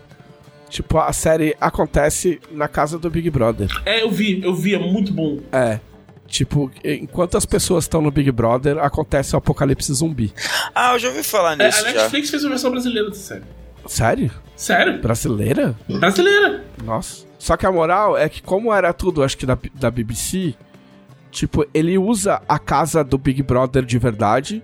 Ele usa, ele usa como figurantes no começo da série ex-participantes do Big Brother de verdade. Ele usa a apresentadora do Big Brother de verdade. Tá ligado? Tipo, os. Ah, ele tem. Ele já tem essa parada da metalinguagem já, então. É. Então, tipo assim, porque aí fica um lance de que a casa do Big Brother é o lugar mais seguro do mundo, a princípio, tá ligado? Porque tá tudo fechado e tal, não sei o quê. E é uma série foda demais, ele é muito bom. E aí eu acompanho o Black Mirror desde a primeira temporada, de quando saiu só na BBC. Que era, que era até mais pesado. O primeiro episódio é super pesado. É, é muito pesado. É. E. Então eu tenho plena confiança no cara, assim, tipo, até. Eu falei, até a temporada que ninguém gosta, eu gosto. Que é a, é a quarta. É, sei lá, eu sei que teve um pessoal criticando e tal, mas aí é que quando o negócio começa a ficar muito. Quando o negócio começa a fazer muito sucesso, não tem jeito, né? Sim. É, aparece os cabeçudos. Mas esse lance da É mudança que de eu, tom. eu, me, eu me lembro. Eu me lembro vagamente. A quarta, que eu acho que é a última antes dessa. Que foi a, foi a última que saiu. Ah, é a que tem a Miley Cyrus lá, que aquele episódio de fato é meio mais ou menos, mas. É, a galera, a galera criticou bastante, mas assim, eu, eu achei bom. Eu achei bom também. É tipo, até quando não é, sei lá, uma obra-prima, das- é, é bom. É, eu acho que foi mais a sensação que eu tive naquela época foi de. Pô, parece que o Black Mirror tá meio que sem assunto. Tipo assim, não tá tão provo- provocante quanto as primeiras temporadas. Aí teve o filme, que eu achei bem Ah, sim, o, perturbador. O Bandersnatch. Esse filme me fez mal, inclusive, na época. Eu gostei do filme. Ah, eu não vi. É, é tipo assim, ele me fazia mal, foi uma coisa. O que tinha que escolher as coisas, que era o livro-jogo? Sim. É. Tipo assim, me fez mal, mas eu não consegui parar de assistir, eu vi tudo, né? Mas é, é o tipo de coisa que acontece com, com arte, né? É. E. Eu acho que eu joguei uma vez só, sabia? Sério? Cara, eu vi tudo. Eu tenho, eu tenho muito esse rolê, tipo assim. Tem aquele cara, o David Cage, Do, do, do Heavy Rain e tal, né? Heavy Rain. Tipo, quando ele tava. Quando ele tava com a pica lá no alto, ele. E, e as pessoas levavam ele a sério, nível Kojima, assim, quase. É, ele falava, ele falou, na época do Heavy Rain, ele falou, ele falou assim, não. As pessoas têm que experimentar como a vida é uma vez só e, e viver com suas escolhas. Mas é do jeito que eu jogo, na real, tá ligado? Tipo, depois o cara deu uns passos pra trás, né? Tipo, nos. nos no, No Detroit, tu no- pode voltar No Detroit você pode voltar. pra fazer tal, todos os caminhos pra você. Mas eu levo, mas eu levo muito nesse esquema de falar assim, puta, mano, mas eu escolhi o bagulho, tá ligado? Como assim eu vou voltar a escolher outra coisa? É, mas enfim, é um livro-jogo em vídeo, né? Sim. Até o, até, o, até o Guilherme tava criticando aqui semana passada, ele falou, pô, o pessoal fica, ficou todo, nossa, ó, meu Deus, mas tipo, isso é um livro-jogo, cara. É, Tá é um filme interativo, assim, né? É, e, e não É, foi Black Mirror que que. funciona. É, não foi o Black Mirror que inventou o filme interativo, é só porque a plataforma do Netflix favorece que dá pra fazer de um jeito mais simples, é, no, usando controle remoto e tal. É, mas. Assim, esse filme, teve muita gente que criticou na ocasião. Que tipo, ah, pra onde o filme quer ir e tal. E pra mim foi meio assim, cara, o filme não necessariamente quer ir pra um lugar. Por isso que ele é. Ele tem vários finais, ele tem várias coisas, né? É, e, e assim, eu fiquei empolgado pra essa temporada nova. Eu ainda não vi. Mas justamente porque ficou. Teve um tempo. Parece que. Não sei se foi proposital ou não, mas não sei se a galera tirou um tempo pra pensar uns, uns argumentos fodas. Sim, ele, ele tinha dito. A, a última temporada tinha sido antes da pandemia. E ele tinha dito que a, a- todo o rolê pandemia tinha meio que prejudicado. É, é, é o que todo mundo fala, tipo assim, falou, beleza, e agora como é que a gente faz ficção Sim. com a realidade desse Uhum. jeito, tá ligado? Tipo, não dá pra competir. Foi o famoso não dá pra competir, tá ligado? E aí o cara, tipo, meio que tirou o pé um pouco. É, eu, eu tô curioso pra saber isso também, né? Porque vários, várias séries, até artistas, músicos mesmo, que estão vindo numa onda pós-pandemia, estão. É... Sei lá, dá, dá pra ver que fez diferença de alguma Hum. forma, assim. Mas o que, que você achou, Thiago? Só, só pra gente não. Cara, eu gostei, eu gostei um bocado, assim. Tem. Eu, assim, uma coisa que eu fiquei. Eu ainda não tenho opinião formada sobre se é bom ou se é ruim. Eu acho que definitivamente é ou bom ou ruim, eu só não sei o que, que é. É que ele se afasta um pouco de ficção científica no, no final, né? Tipo, começa a ter coisas Sim. de fantasia em, em, em Black Mirror. É. Vamos falar realismo fantástico. Realismo fantástico, assim. é. Reali- realismo mágico. É, E- é, pode ser. É. E aí eu fiquei assim, pô, não, não sei. Tá ligado? Tipo, não é que pare de ter discussão, até, até nesse, nesse primeiro que tem. A, a primeira, a primeira coisa de, de, sabe, realismo mágico que você vai ver em, em Black Mirror é num- numa coisa com um tema muito. que é um, é um tema ligado à tecnologia mesmo. Sim. É só que tem esse elemento também, sabe? E, e- e não é sobre esse elemento o, o capítulo. Isso é meio que um twist só, sabe? E é, esse capítulo eu gosto muito. É, Eu vi que ele foi muito divisivo. Eu vi um monte de gente no Twitter reclamando horrores dele. Eu achei. É do documentário? Não, não é um documento. É, é da, é da fotógrafa, que tem as 10 beats. Ah, não sei quem que é. É a, a Domino do Deadpool e faz Atlanta. Ah, sim, sim. Sim, sim. Ah, ah, tá, tá, tá. Tá. Aí esse. Eu, eu gostei um bocado. Eu gostei um bocado dele. É, mas tem o rolê do paparazzi, né? É. É tipo. Assim, eu, eu achei que ele tem. Ele, ele tem liga- ligações tênues. todos têm com tecnologia de algum jeito, ou com uso da tecnologia, porque eles têm. Tipo assim, eu, eu fui. Obviamente, depois que eu acabei de ver, eu fui procurar entrevistas do Charlie Brooker atuais, né? E ele falou que, tipo, ele falou, ah. Ele falou, cara, Black Mirror tava, tinha virado aquela série que você chegava numa roda de conversa e alguém falava Black Mirror e a pessoa falava assim: Ah, eu tô ligado Black Mirror. É aquela série em que a pessoa. que no final a pessoa tá presa dentro do computador. Uhum. E ele falou: Eu não queria que a série virasse isso. Tipo, do resumo de tudo que eu li, né? O, o resumo é: Eu não queria que a série virasse só isso, tá ligado? Sim. E eu não acho que eu tenha que ficar preso nos confins da, do- da, de como a tecnologia é má, porque, tipo, porque eu acho que eu não tenho. Tipo, eu não posso ser Hum. obrigado a escrever só sobre isso. Entendeu? Então, eu acho que tem. As ligações são tê- tênues. O cara, tira, tipo, o uso da máquina fotográfica é um uso da tecnologia. É, é, é, é isso que eu enxergo ali, sabe? É. E eu acho que é bem discutido até. Eu acho que é um dos capítulos em que você mais aponta, tipo. é, existe essa tecnologia, existe a forma como a sociedade está aplicando isso, e até que ponto. É, é muito sobre isso, né? Até que ponto a gente está disposto a, a- Até que ponto isso sim está empurrando a gente, né? Que são, tipo, É. pessoas numa situação muito limite e que isso, isso, isso tinge tudo que tá acontecendo, né? E, e é, um, é um episódio de época, e é, é muito. A primeira cena dele marca exatamente quando vai acontecer, que tipo, mostra o. o tem, você tá ouvindo um rádio, né? E dá um acontecimento que você, sabendo do acontecimento, você sabe exatamente qual dia tá acontecendo. Sim. O- É, tem várias pontuações, né? Tem isso, tem o, o iPod, é, tem várias coisinhas. Mas tem essa, tem o do documentário, é. que, que aí não, seja, não deixa de ser o fato da insistência de fazer o documentário de como ele é feito e tem a. E eu acho que tem a Strawberry, né? A, Tem. a- é. A para os dois primeiros tem essa. é, Não, e o final também tem. O último também tem, que é o mais desvinculado, mas ele ainda o tem. último um- tem Strawberry? Então, na verdade, ele, ele, apare- ele aparece. A gente tá falando em termos vagos pra não dar spoiler, né? Mas. é, são coisas pra ficar atento quando vocês assistirem. Ele é apresentado como um- um- é, uma produção Red, não sei das quantas, tá ligado? Hum. Tipo, o Charlie Brooker queria que esses episódios fossem feitos como se fosse um selo dentro da Strawberry, blá blá blá. tá ligado? Ah, Então, ok. se você notar no começo, ele é apresentado como uma série dentro, de uma, dentro da série. Como uma produção dentro da produção. Pô, faz sentido, até porque ele é bem diferente. É, entendeu? E é muito legal também. Muito, muito bom, inclusive. Talvez um dos melhores. É, ele é bem. Nossa, e, e ele também é parecido com o primeiro nesse sentido, de que ele não é aquele clima. Climão pesado, É, Black Mirror e tal, não sei o quê. Ele é, ele é muito tenso, a história é muito tensa. Mas é engraçado. Só que é engraçado. Sim, é. bem legal. É bem, bem legal mesmo. Gostei muito do. De todos os capítulos, acho que não teve nenhum que eu que eu não. Assim. Teve o, o- Acho que o que eu menos gostei é o que é mais Black Mirror. É. Que é o. Acho que é o terceiro, que tem. Tem um lance de. E- e- Esse é o mais difícil de falar sem, sem dar spoiler, assim.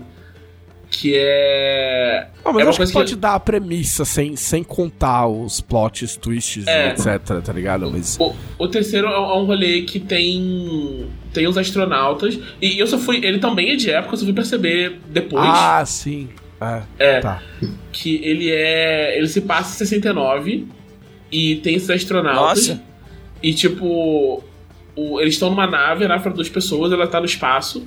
Só que enquanto eles estão no espaço, eles têm tipo uma, uma réplica na Terra. E eles jogam a consciência deles da réplica pro, pro corpo. Pra eles não ficarem longe da família e a viagem. dá a entender que a viagem é super longa.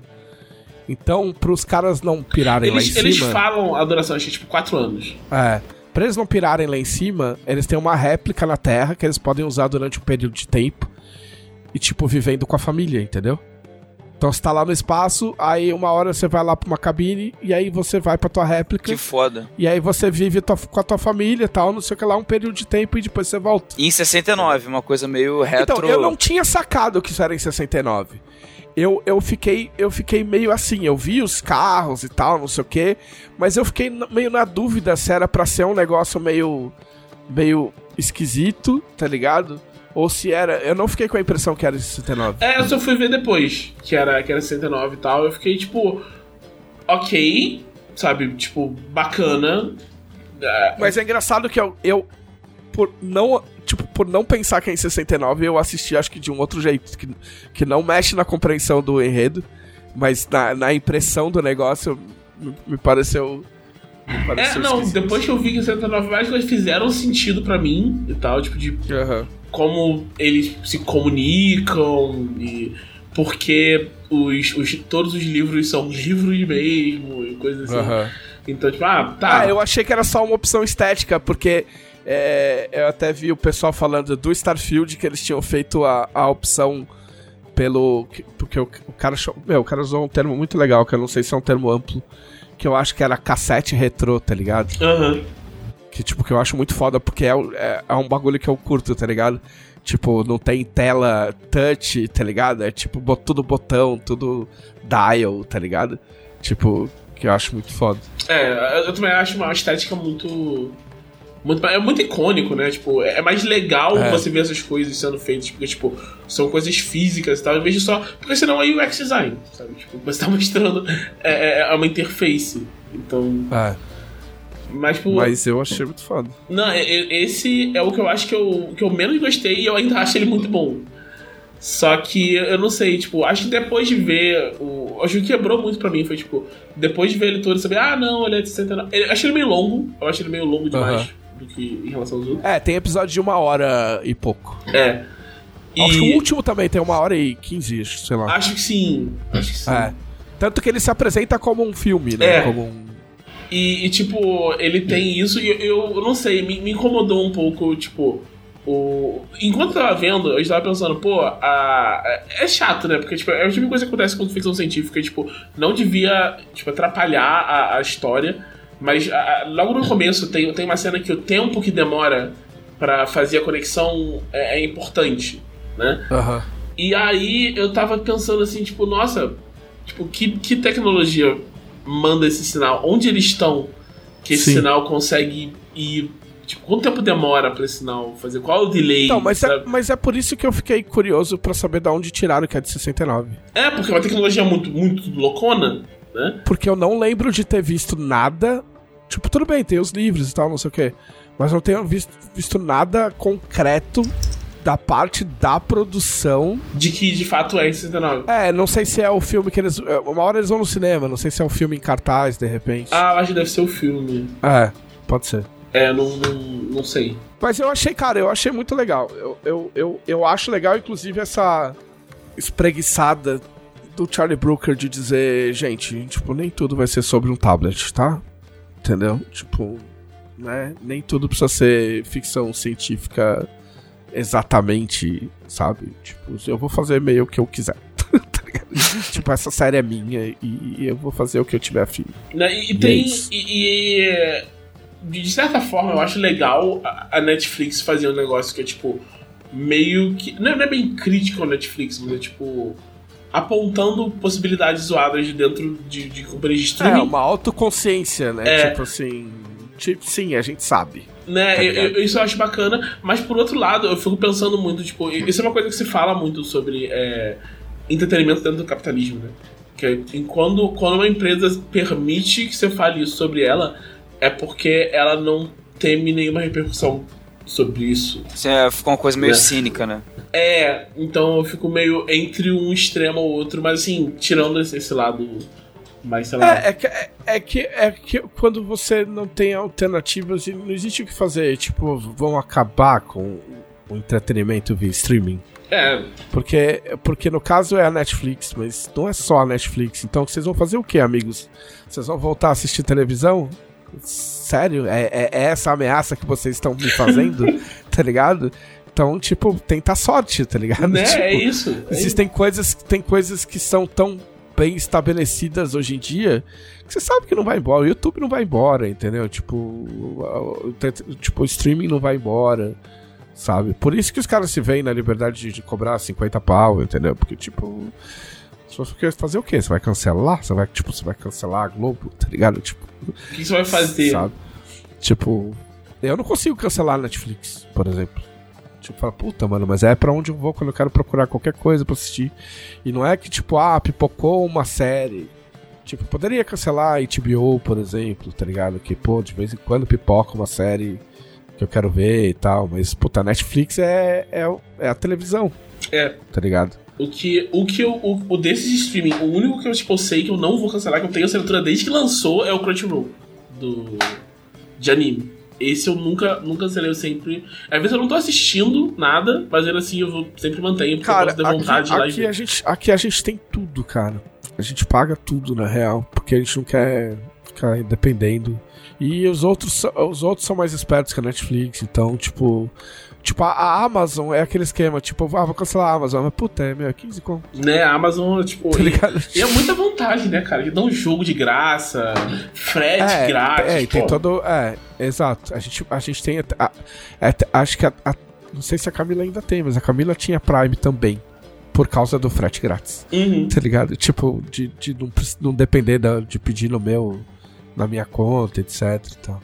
A gente já tá fudido. É, é engraçado que era uma de fugir do modelo de TV a cabo, né? E de certa forma virou. foge, de certa forma foge, porque você tem um controle maior, né? O grande problema da TV a cabo é que você pagava 300 milhões de canais via 5, mas tá pagando por 350 milhões de canais. Sim. Não, não, não. O Não grande problema opção. da TV a cabo ainda é. Porque, por exemplo, eu e a Camila, a gente gosta de futebol. E aí a gente pensou em cancelar. Falou, porra, ah, os campeonatos, meu, tem na Amazon. Dá pra assinar o Premiere pela Amazon. Só que aí o delay? Putz, verdade, né? Tipo, você tá assistindo. Pra mim até não teria problema, porque eu sou palmeirense, a gente tá no Rio Grande do Sul, tipo, não vai ter ninguém gritando gol antes. Mas, tipo, meu, você tá assistindo uma final de campeonato e aí? E o vizinho tá assistindo. Enquanto não tiver isso, mas a gente tem 50 bilhões de canais que a gente não assiste. Entendeu? Tipo, é um, é um volume que não. Tipo, a TV a cabo, se ela quisesse salvar, ela faria pacotes menores e, e é isso, É tá isso. ligado? Mas. Mas enfim, é, Black Mirror é bom. É. A conclusão do, do- deste bloco é Black Mirror é bom. Você já tem duas séries boas pra assistir. Entre. é, antes do Glauco falar, eu vou. Eu vou anunciar aqui. Deixa eu achar aqui. Parece que a Nintendo anunciou um novo Mario RPG. É o remake, né?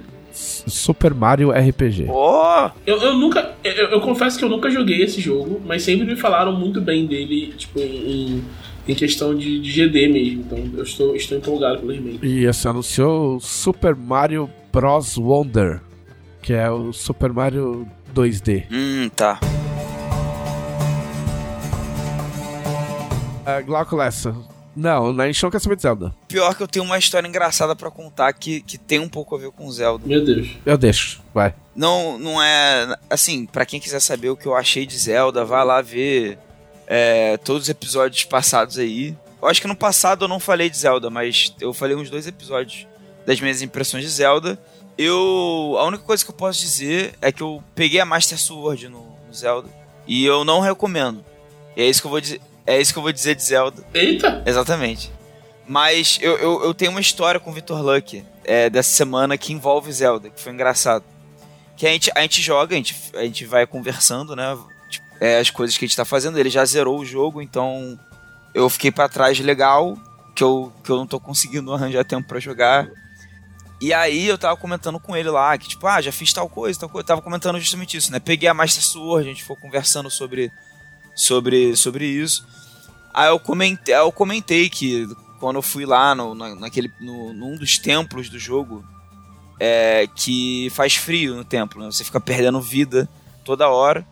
E aí uma das formas de você driblar isso é você fazer um. É, você fazer comidinhas quentes. E aí você, quando você come a comidinha quente, você, sei lá, fica 10 minutos sem passar frio. Só que aí, quando você tá lá resolvendo o templo, a dungeon da parada, né? Você vai passar mais de 10 minutos lá. Então tinha que fazer várias comidinhas. Aí, tipo, ficava resolvendo os puzzles da, da, da dungeon. E aí o efeito da comida passava. Eu tinha que montar uma fogueira do nada. A minha comida acabava, não sei o que. E eu resolvi a dungeon assim. E aí ele falou assim: Mas Glauco, é, na vila, antes de você ir nessa dungeon, tinha uma loja de roupa que vendia uma camisa que protegia contra o frio. Nossa. E eu falei assim, não, tu tá zoando. Não, tava lá, pô.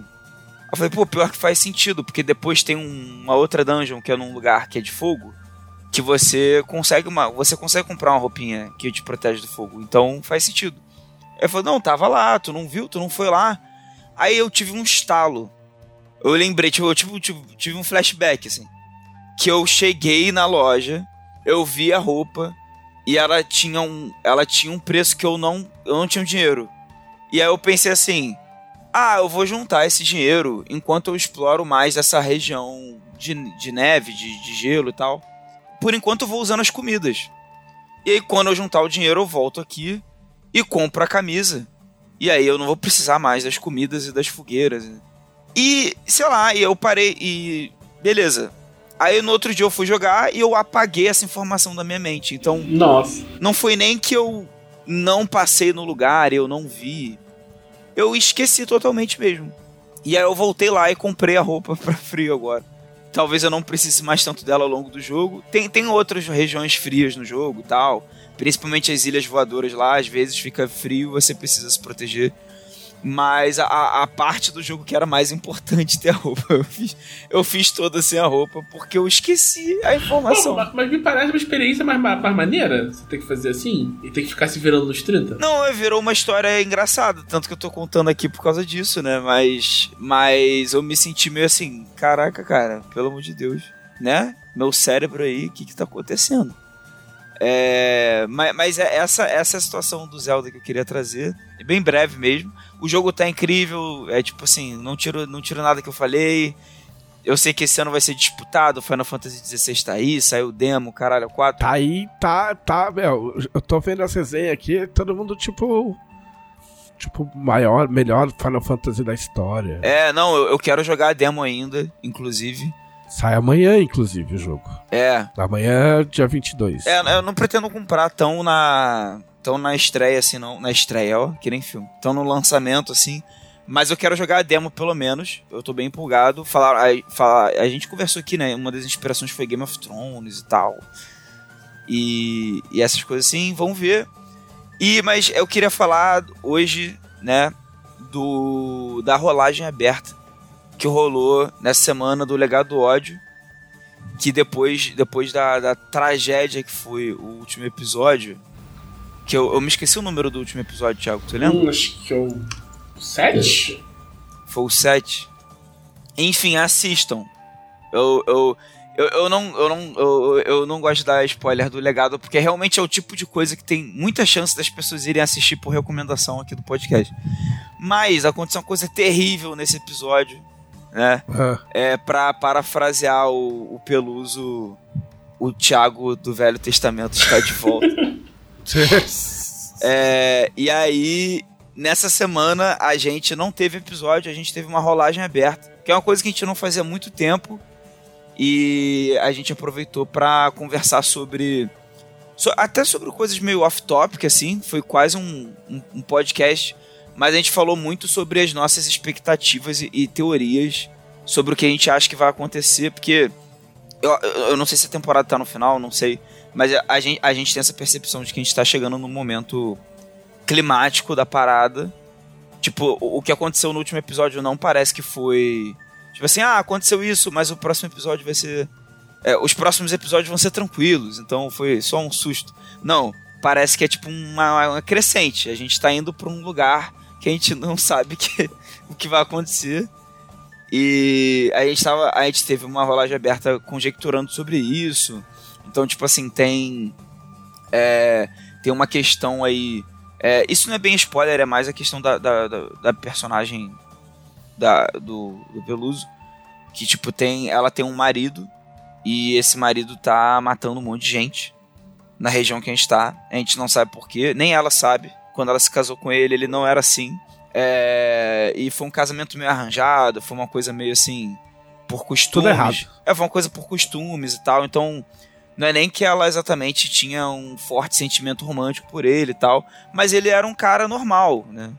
E aí agora, e agora sei lá, porque ele tá é, no mesmo lugar que a gente, tipo, na mesma região ali de Petrínia, e tá matando um monte de gente e tal. Tem também os planos da vilã, né, da Carmen, que eu falei bastante dela no episódio passado, que a gente não faz, pra variar, a gente não faz ideia do que, que ela pretende fazer, ela tá sempre vários passos à nossa frente. É, a, gente, a gente sabe que além de ser uma guerreira foda, ela é uma pessoa muito inteligente, para além do sentido de, estratégico de guerra, né? ela é muito inteligente, sim. Ela é uma estudiosa, ela estuda magia, estuda. estuda tractanas engenhocas também. Tractanas. Tractanas. É, então, tipo assim, ela sabe mexer com tudo. Entendeu? A gente, a gente fica bolado com isso, porque ela, ela é uma guerreira, tipo, a gente já enfrentou ela uma vez, ela, ela dá muito dano, ela tem defesa alta, não sei o quê. Tem, ela tem todo um passado militar, né? Não, não deixa de ser. Mas aí também ela tem vários experimentos alquímicos e, e arcanos. Então, tipo assim, é, é a vilã da multiclasse, né? A gente chegou a essa conclusão da rolagem aberta. É, ela tem vários níveis de, de várias, várias classes diferentes.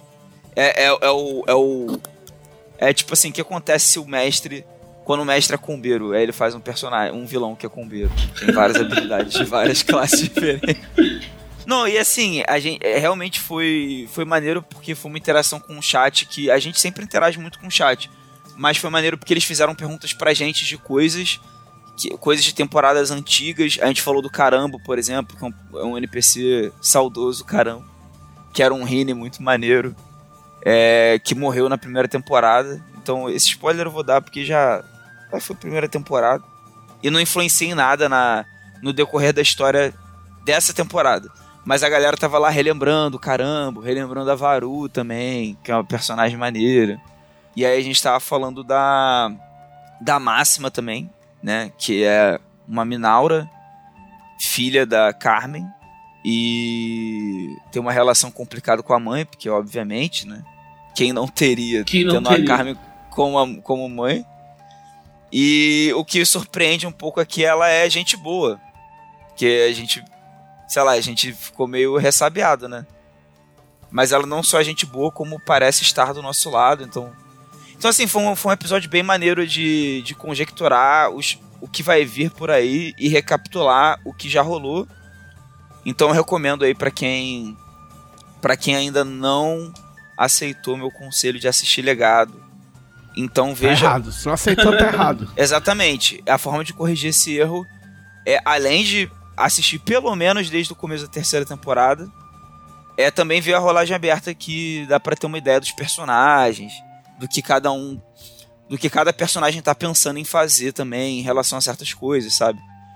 Tipo, é- é- eu, eu- eu perguntei pro Peluso assim, né? Cara, o que, que tu acha que, é- que, que vai acontecer com a show, assim? Que que tu, que... Aí ele falou lá que, que, ele não, que ele não faz ideia de como. Isso é muito doido do RPG, né? Porque o personagem, a personagem é dele. Mas ele é.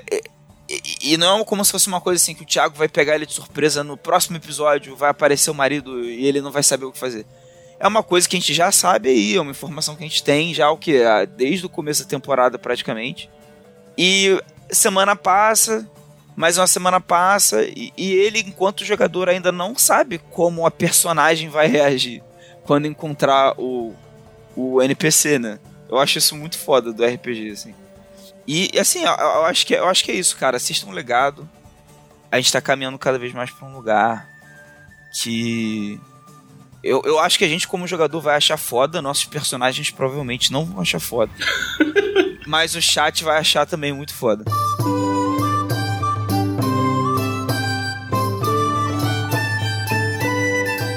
Então agora vamos às perguntas dos conselheiros. É...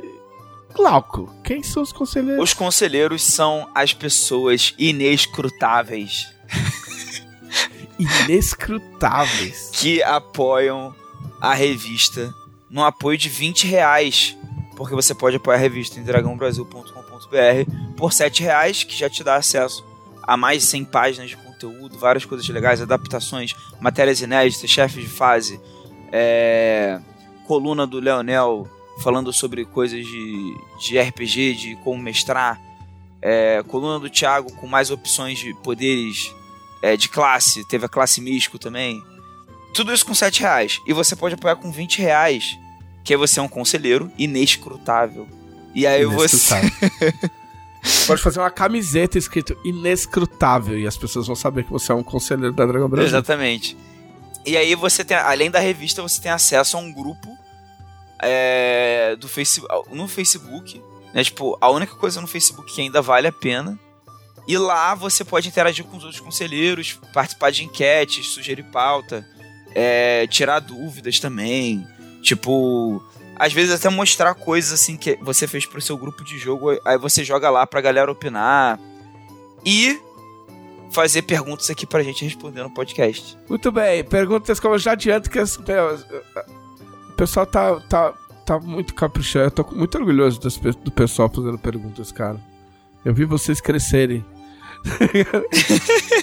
o Duda Vila Nova quer fazer uma pergunta. Longa vida aos Dragoncasters! Aê. Olha aí, consolidando cada vez mais. Quais itens mágicos seriam úteis no dia a dia de Arton, mas não para aventureiros? Mas a gente pode inventar os itens mágicos? Eu não vou lembrar item mágico É, eu, de acho, cabeça. eu acho que é pra inventar. A, a vassoura que vai sozinha. Eu quero um cubo, um cubo de gelo que nunca derrete. Pra botar nos drinks. Feito em Allen, inventado em Allen. Pras festinhas. Para as festinhas. Pior, pior que eu acho que isso existe na. Tem, tem o gelo eterno, tem o gelo eterno aí. Também tá Tem, o gelo espada. Mas não, mas o. Eu, eu vi um episódio de Shark Tank que os caras estavam fazendo um gelo que demora mais pra derreter. Não, uma demora mais assim. não. Eterno. Você guarda ele e ele continua gelado. No Shark Tank? Não, É, a, gente não, tá, a gente tá é falando a meu. mesma coisa? Ah, tá. Meu gelo. Cara, eu, eu não, não item mágico no dia a dia de Arton.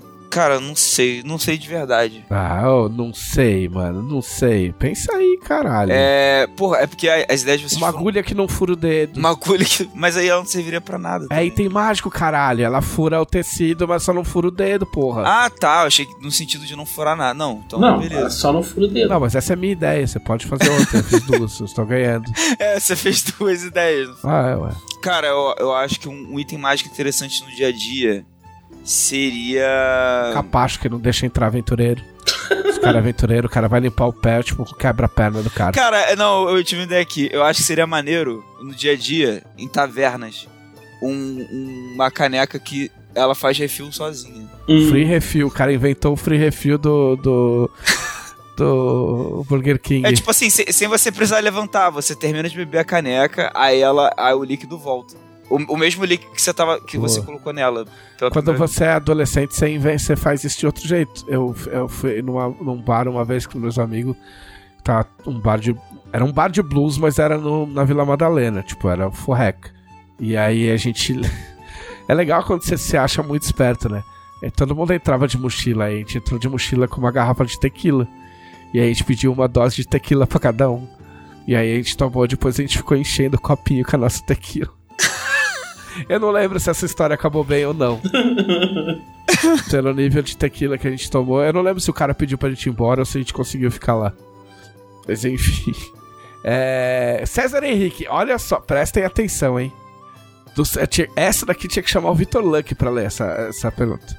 Do surgimento dos Lefeus até a chegada da tormenta em Arton, há uma série de acontecimentos mais ou menos influenciados pelos deuses. Considerando a frase, não são as ervas más que afogam a semente, e sim a negligência do lavrador, geralmente creditada a Confúcio.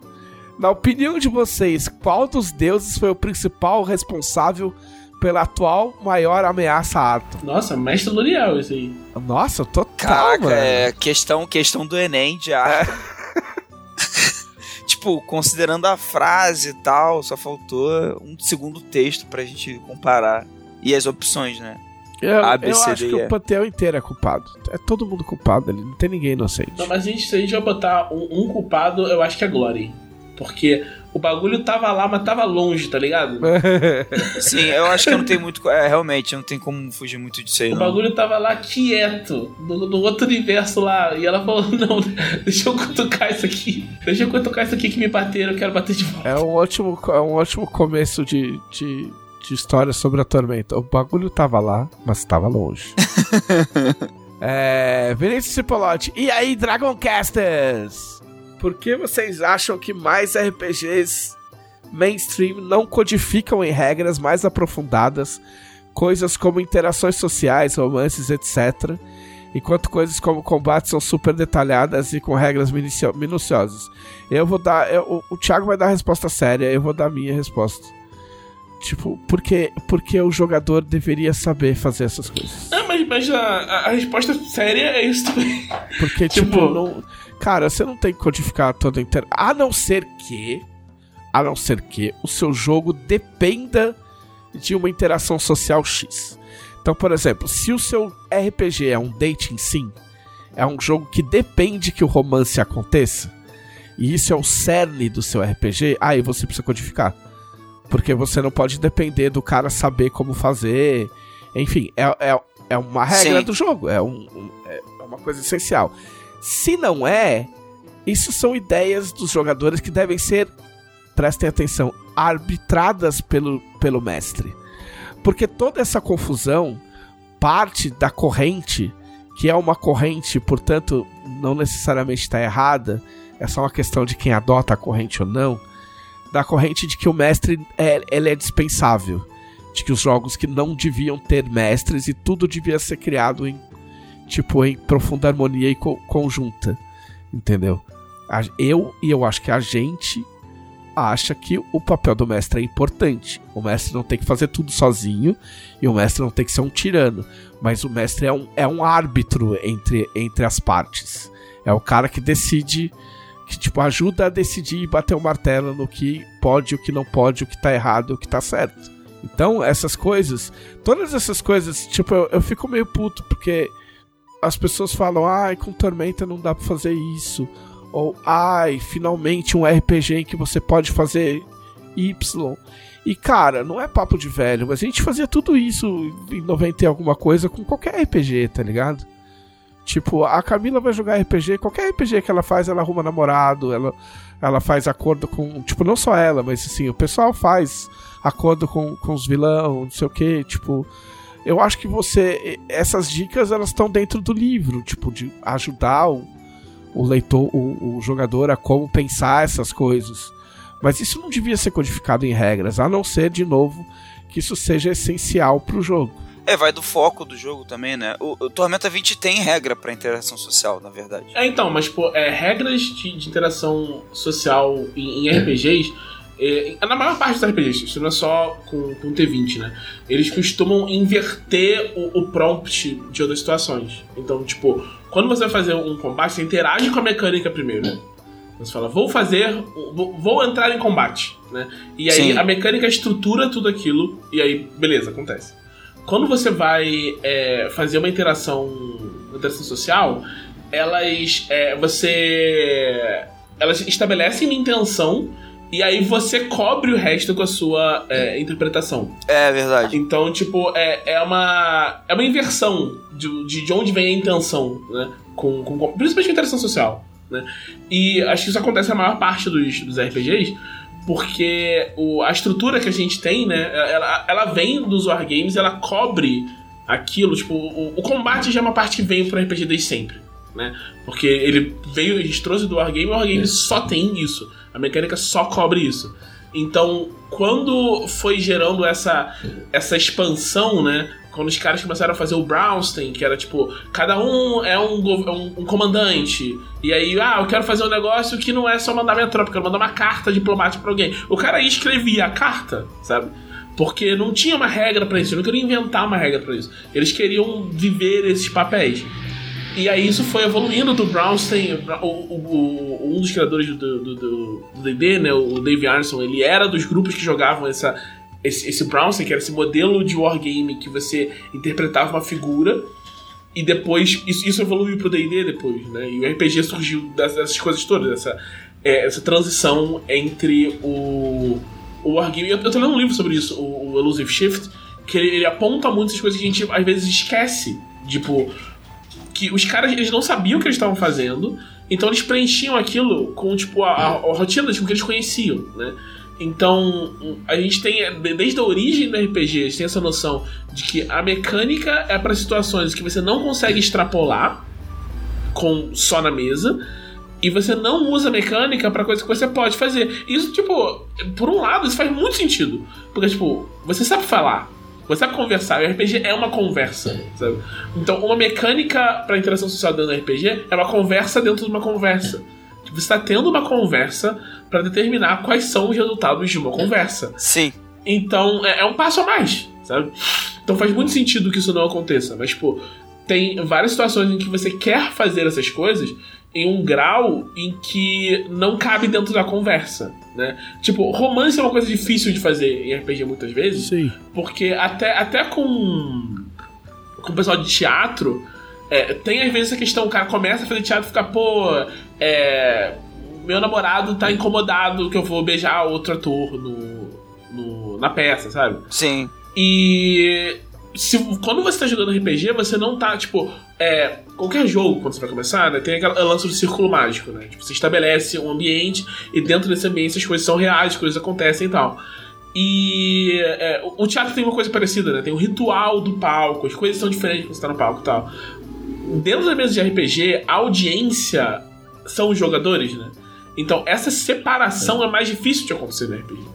Então, quando você fala de coisas que seu personagem tá fazendo, e é, é mais difícil fazer essa diferença. Ainda mais quando você tá jogando com gente que é só aleatório, sabe?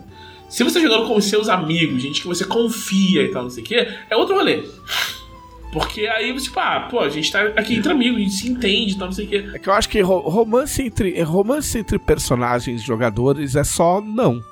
A não ser que, tipo, os jogadores tenham muita confiança no outro, tipo, faz, faça parte da história, tá ligado? Seja uma coisa que todos. É um lance de sessão zero É, não, também, é, de ou sei conversar lá, em todo off. mundo quer muito, tipo, é, tipo, por exemplo, a, a Camila tem uma campanha, uma campanha inteira dentro da guilda, que é, é, é ela e um, um outro, o personagem dela e um outro personagem, tipo, querendo casar e tentando convencer Valkyria de que eles podem causa- casar. Então, tipo assim, não é só um romance dentro do jogo, é um romance que guia uma campanha inteira, tá ligado? E aí faz sentido, porque é um negócio arriscado, é um negócio arriscado no sentido de tipo de tipo alguém falar alguma coisa que não deve, entendeu? Alguém é, pode acontecer de alguém se empolgar, entender as coisas do jeito errado, entendeu? Então é um, é um famoso tipo pra quê? Exato. Tipo, Pra que é um arriscar? risco. É um com tá com. NPCs é a coisa mais simples do mundo de arbitrar, não precisa de regra pra isso. É, que tem, tem um grau de separação muito maior. Tipo, o, É. o jogador é muito personalizado no seu personagem, né? E tem um grau de separação muito maior do mestre com o NPC. Então essa parte é muito mais fácil mesmo. Mas, tipo. Esse, essa, essa coisa toda, né? Tipo, e tem outra coisa, né? Quando você tá fazendo isso no palco, você tem a formalidade do, do script. Quer dizer, nem sempre, né? Mas dentro de um padrão, isso é formalidade do script, do, uma peça, não sei o quê. Tudo aquilo foi definido antes. Tem, tem improvisação, claro, em, em teatro também, então não sei o quê. Sim, mas aí existe a coerência da história, existe um- uma guia, existe um diretor, existe uma plateia, existe muita coisa que no RPG não existe. O RPG é uma brincadeira de. Uma brincadeira de criança, entendeu? Tipo, no, no cerne da coisa. E o combate é porque o combate é complexo. O comba- combate faz parte de certos jogos. Tipo, o pessoal fala, tipo, ah, não, mas meu RPG não tem combate, mas tem outras coisas análogas, entendeu? Tipo, que, que são mecânicas formalizadas que, que da qual o RPG depende. Porque senão era só todo mundo sentar e um ficar conversando com o outro. Entendeu? Tipo, ah, então não tem combate nos. Tipo, eu não bato em ninguém. Ah, parabéns, mas. Vai ter outra coisa que os personagens vão fazer e vão rolar dado ou vão fazer alguma mecânica. Porque senão não é jogo. Entendeu? E não tem problema, entendeu? Tipo. Tipo, tipo, porque é, é que, é que ainda bem que nem todo mundo ouve o podcast. Senão eu pegar o, o pedaço do que eu falei e iam distorcer. Tipo assim, não tem problema não ser um RPG. E não tem um problema não ser um jogo. Só não diz que é. Exato. Entendeu? Só não diz que é. Porque às vezes, tipo, o bagulho é, o bagulho é, uma- é um, é, um, é um experimento, é uma, um- uma experiência, whatever, o que quer que seja. Entendeu? Tipo, uma experimentação, tá ligado? Mas não é exatamente um RPG, um jogo, porque o RPG, ele, tipo assim. tipo, o G, o G do RPG não é de goiaba, tá ligado? Entendeu? Pois é. Então, tipo, é, essa, essa superioridade do não tem combate, no sentido de, ah, não tem, não tem regras impostas, tipo, alguma regra tem, amigo. Tá É, ligado? e tipo, isso, isso, isso do, do, do combate também tem relação. Por que, porque o cara põe a mecânica, né? Porque, tipo, ah, o meu jogo é sobre romance, vou botar uma mecânica de romance, então. Por que você poderia fazer uma conversa? Porque senão não é um jogo e porque a estrutura ela guia o jogo, né? O RPG é tipo, o, o seu jogo é sobre aquilo que tá no livro, dizendo que tem. Sabe? Sim. Então, se você tem uma sessão de, tipo, 40 páginas explicando como são romances, interações sociais e intrigas, o seu jogo vai ser sobre isso. E se você tem uma tabela de arma com um lança-granada, o seu jogo de intriga e horror pessoal talvez não seja sobre intriga e horror pessoal, tá? Bom exemplo de jogo que, que é um jogo e leva em consideração relacionamentos é o Blue Rose. Ele leva em consideração nas mecânicas, mas desse jeito que o Thiago tá falando, que é tipo assim. É, enfim, que o Thiago já explicou aí melhor que eu. Se eu tentar repetir, vai sair pior. É, que é tipo assim, não, não é uma coisa que sobrepõe totalmente a conversa dos jogadores. Mas tá lá, você cria relacionamento com NPCs, com os outros personagens jogadores. É uma coisa não, que você sim, anota na mas sua se tem. Mas e, se tem mecânica é porque é um, um diferencial do jogo. E é um diferencial sim, do exatamente. jogo. Entendeu? Igual no Game É of Thrones. falando. Game of Thrones depende de intriga. Eu, tipo, eu não li as regras do Game of Thrones. Mas eu sei que existem mecânicas pra isso. Existem mecânicas pra criar a casa. Em Tormenta, tipo, podem ter mecânicas pra criar a sua família e tal.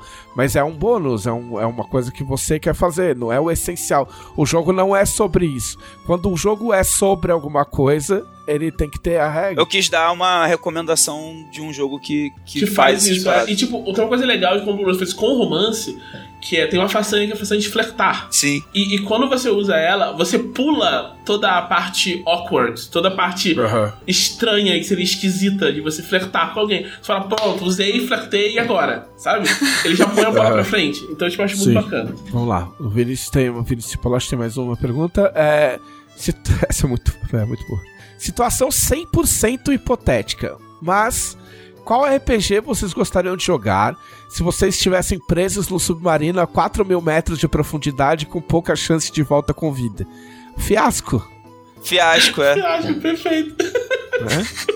Quem é você? Ah, eu sou um rico que entrou num submarino. E você? Eu também. Sou um rico que entrou num submarino. Ai, maravilhoso. Rômulo Bartalini, caros Dragoncasters, primeiramente um abraço a todos. Segundamente, qual é a situação atual dos Dragões Rei em Arton, visto que não existe mais a classificação de cores? Legal. Eles são dragões reis dos elementos? Quer dizer que pode ter um dragão rei de luz, por exemplo? Não é necessariamente um elemento, é uma coisa mais. mais. mais. É um Livre. tema, né? É um É. tema. É um tema. Os caras é dragão rei do fogo. Eu não lembro se tem dragão rei da floresta. É, mas é uma coisa mais aberta. Faz sentido ser. O, o Bentos é dragão rei dos mares, né? Eu acho. É. É, é. Ele não é da, da água necessariamente, é, É, o, o mares. que mais, o que mais mostra que não é elemento é o Bentos e o. Putz, eu esqueci o nome do cara. Putz, Qual, grila. qual que é? O, o, o que tem os elfos do céu. Como é que é o nome dele? Raidora. O Raidora. O Raidora é dragão seu dos ventos, dragão rei dos ventos, né? E não é, e não é um elemento no jogo. Não, é um elemento. É, a gente quis dar uma chacoalhada nos dragões pro. pra não ficar igual de outros RPGs aí. É, que tem Entendeu? por aí, né? É. Então a gente quis, tipo, é. Tem, tem algumas tradições que elas prosseguem e a gente nem sabe direito por quê. Então a gente quis, tipo, dar uns, dar uns twists legais aí. Eu, eu acho, inclusive, que esse é um ótimo precedente.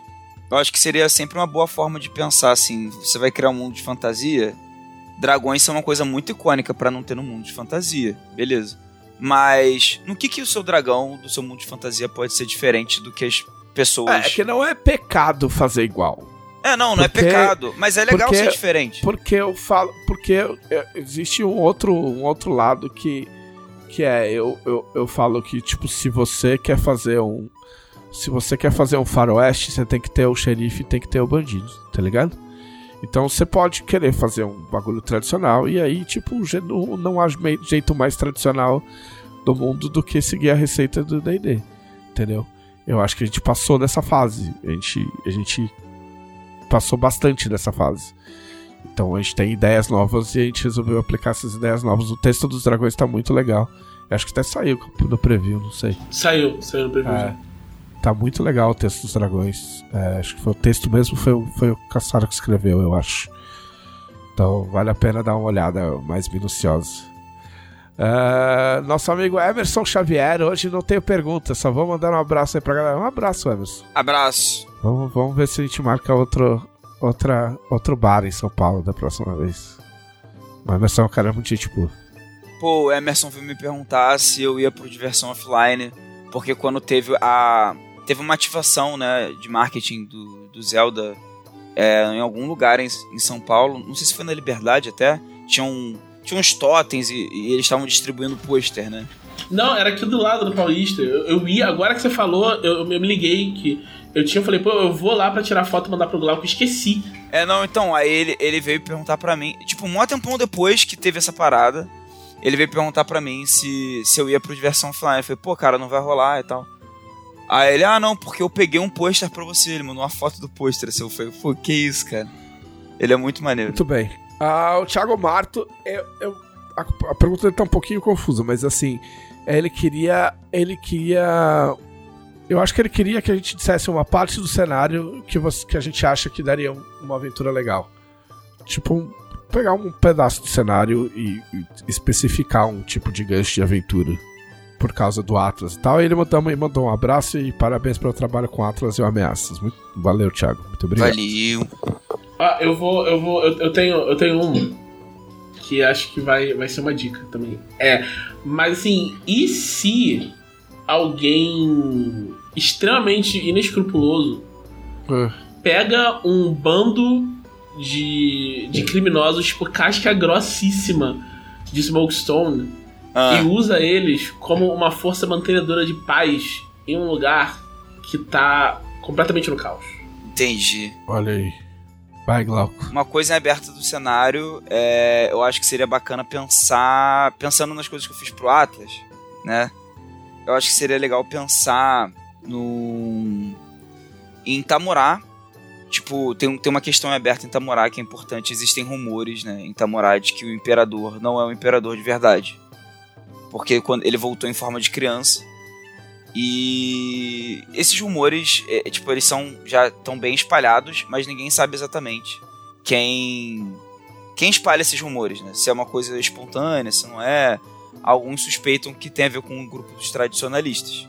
E aí, eu acho que é uma, é uma pergunta em aberto boa para explorar numa mesa ou em futuras futuras situações. Em Aslotia tem um castelo que é o castelo Kairilac, se eu não estiver falando errado que é onde, onde morava um, um, um cara, um mago, que era opositor ferrenho, sem trocadilho, do Ferrenho Slot. e aí agora, depois que aconteceu o ritual, ele, ele sumiu.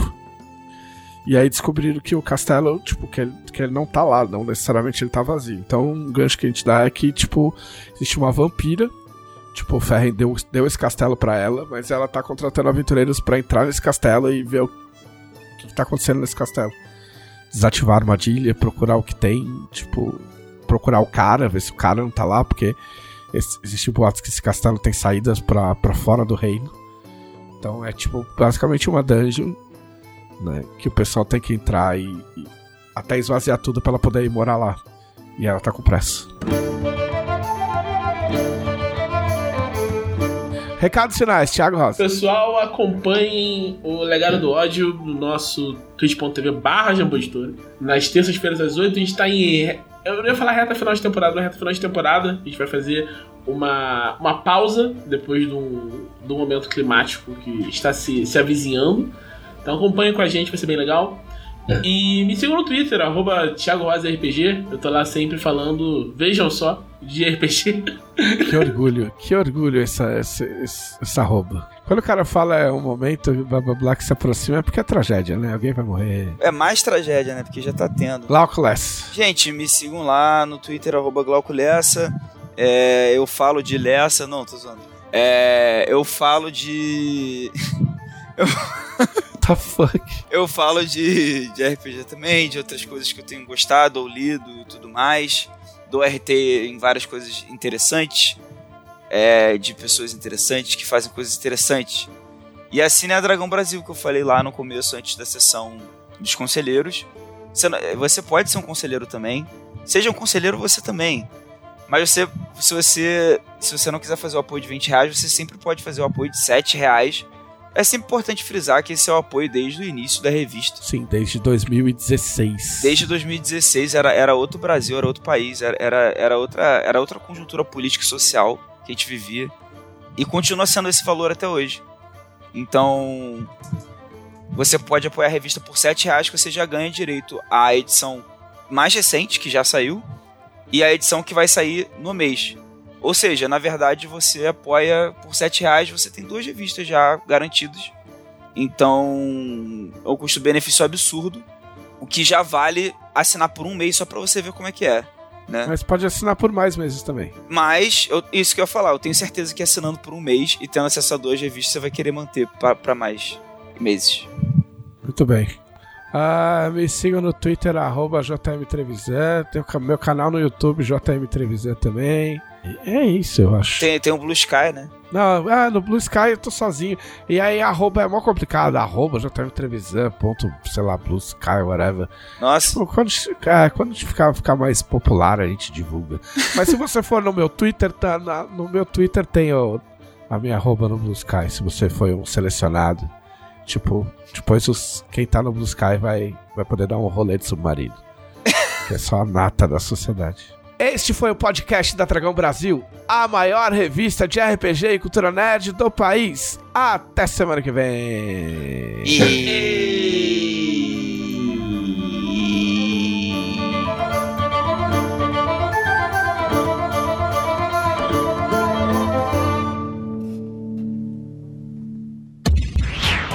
Esse episódio foi editado por Audionias Edições, a sua melhor opção em edições de podcast.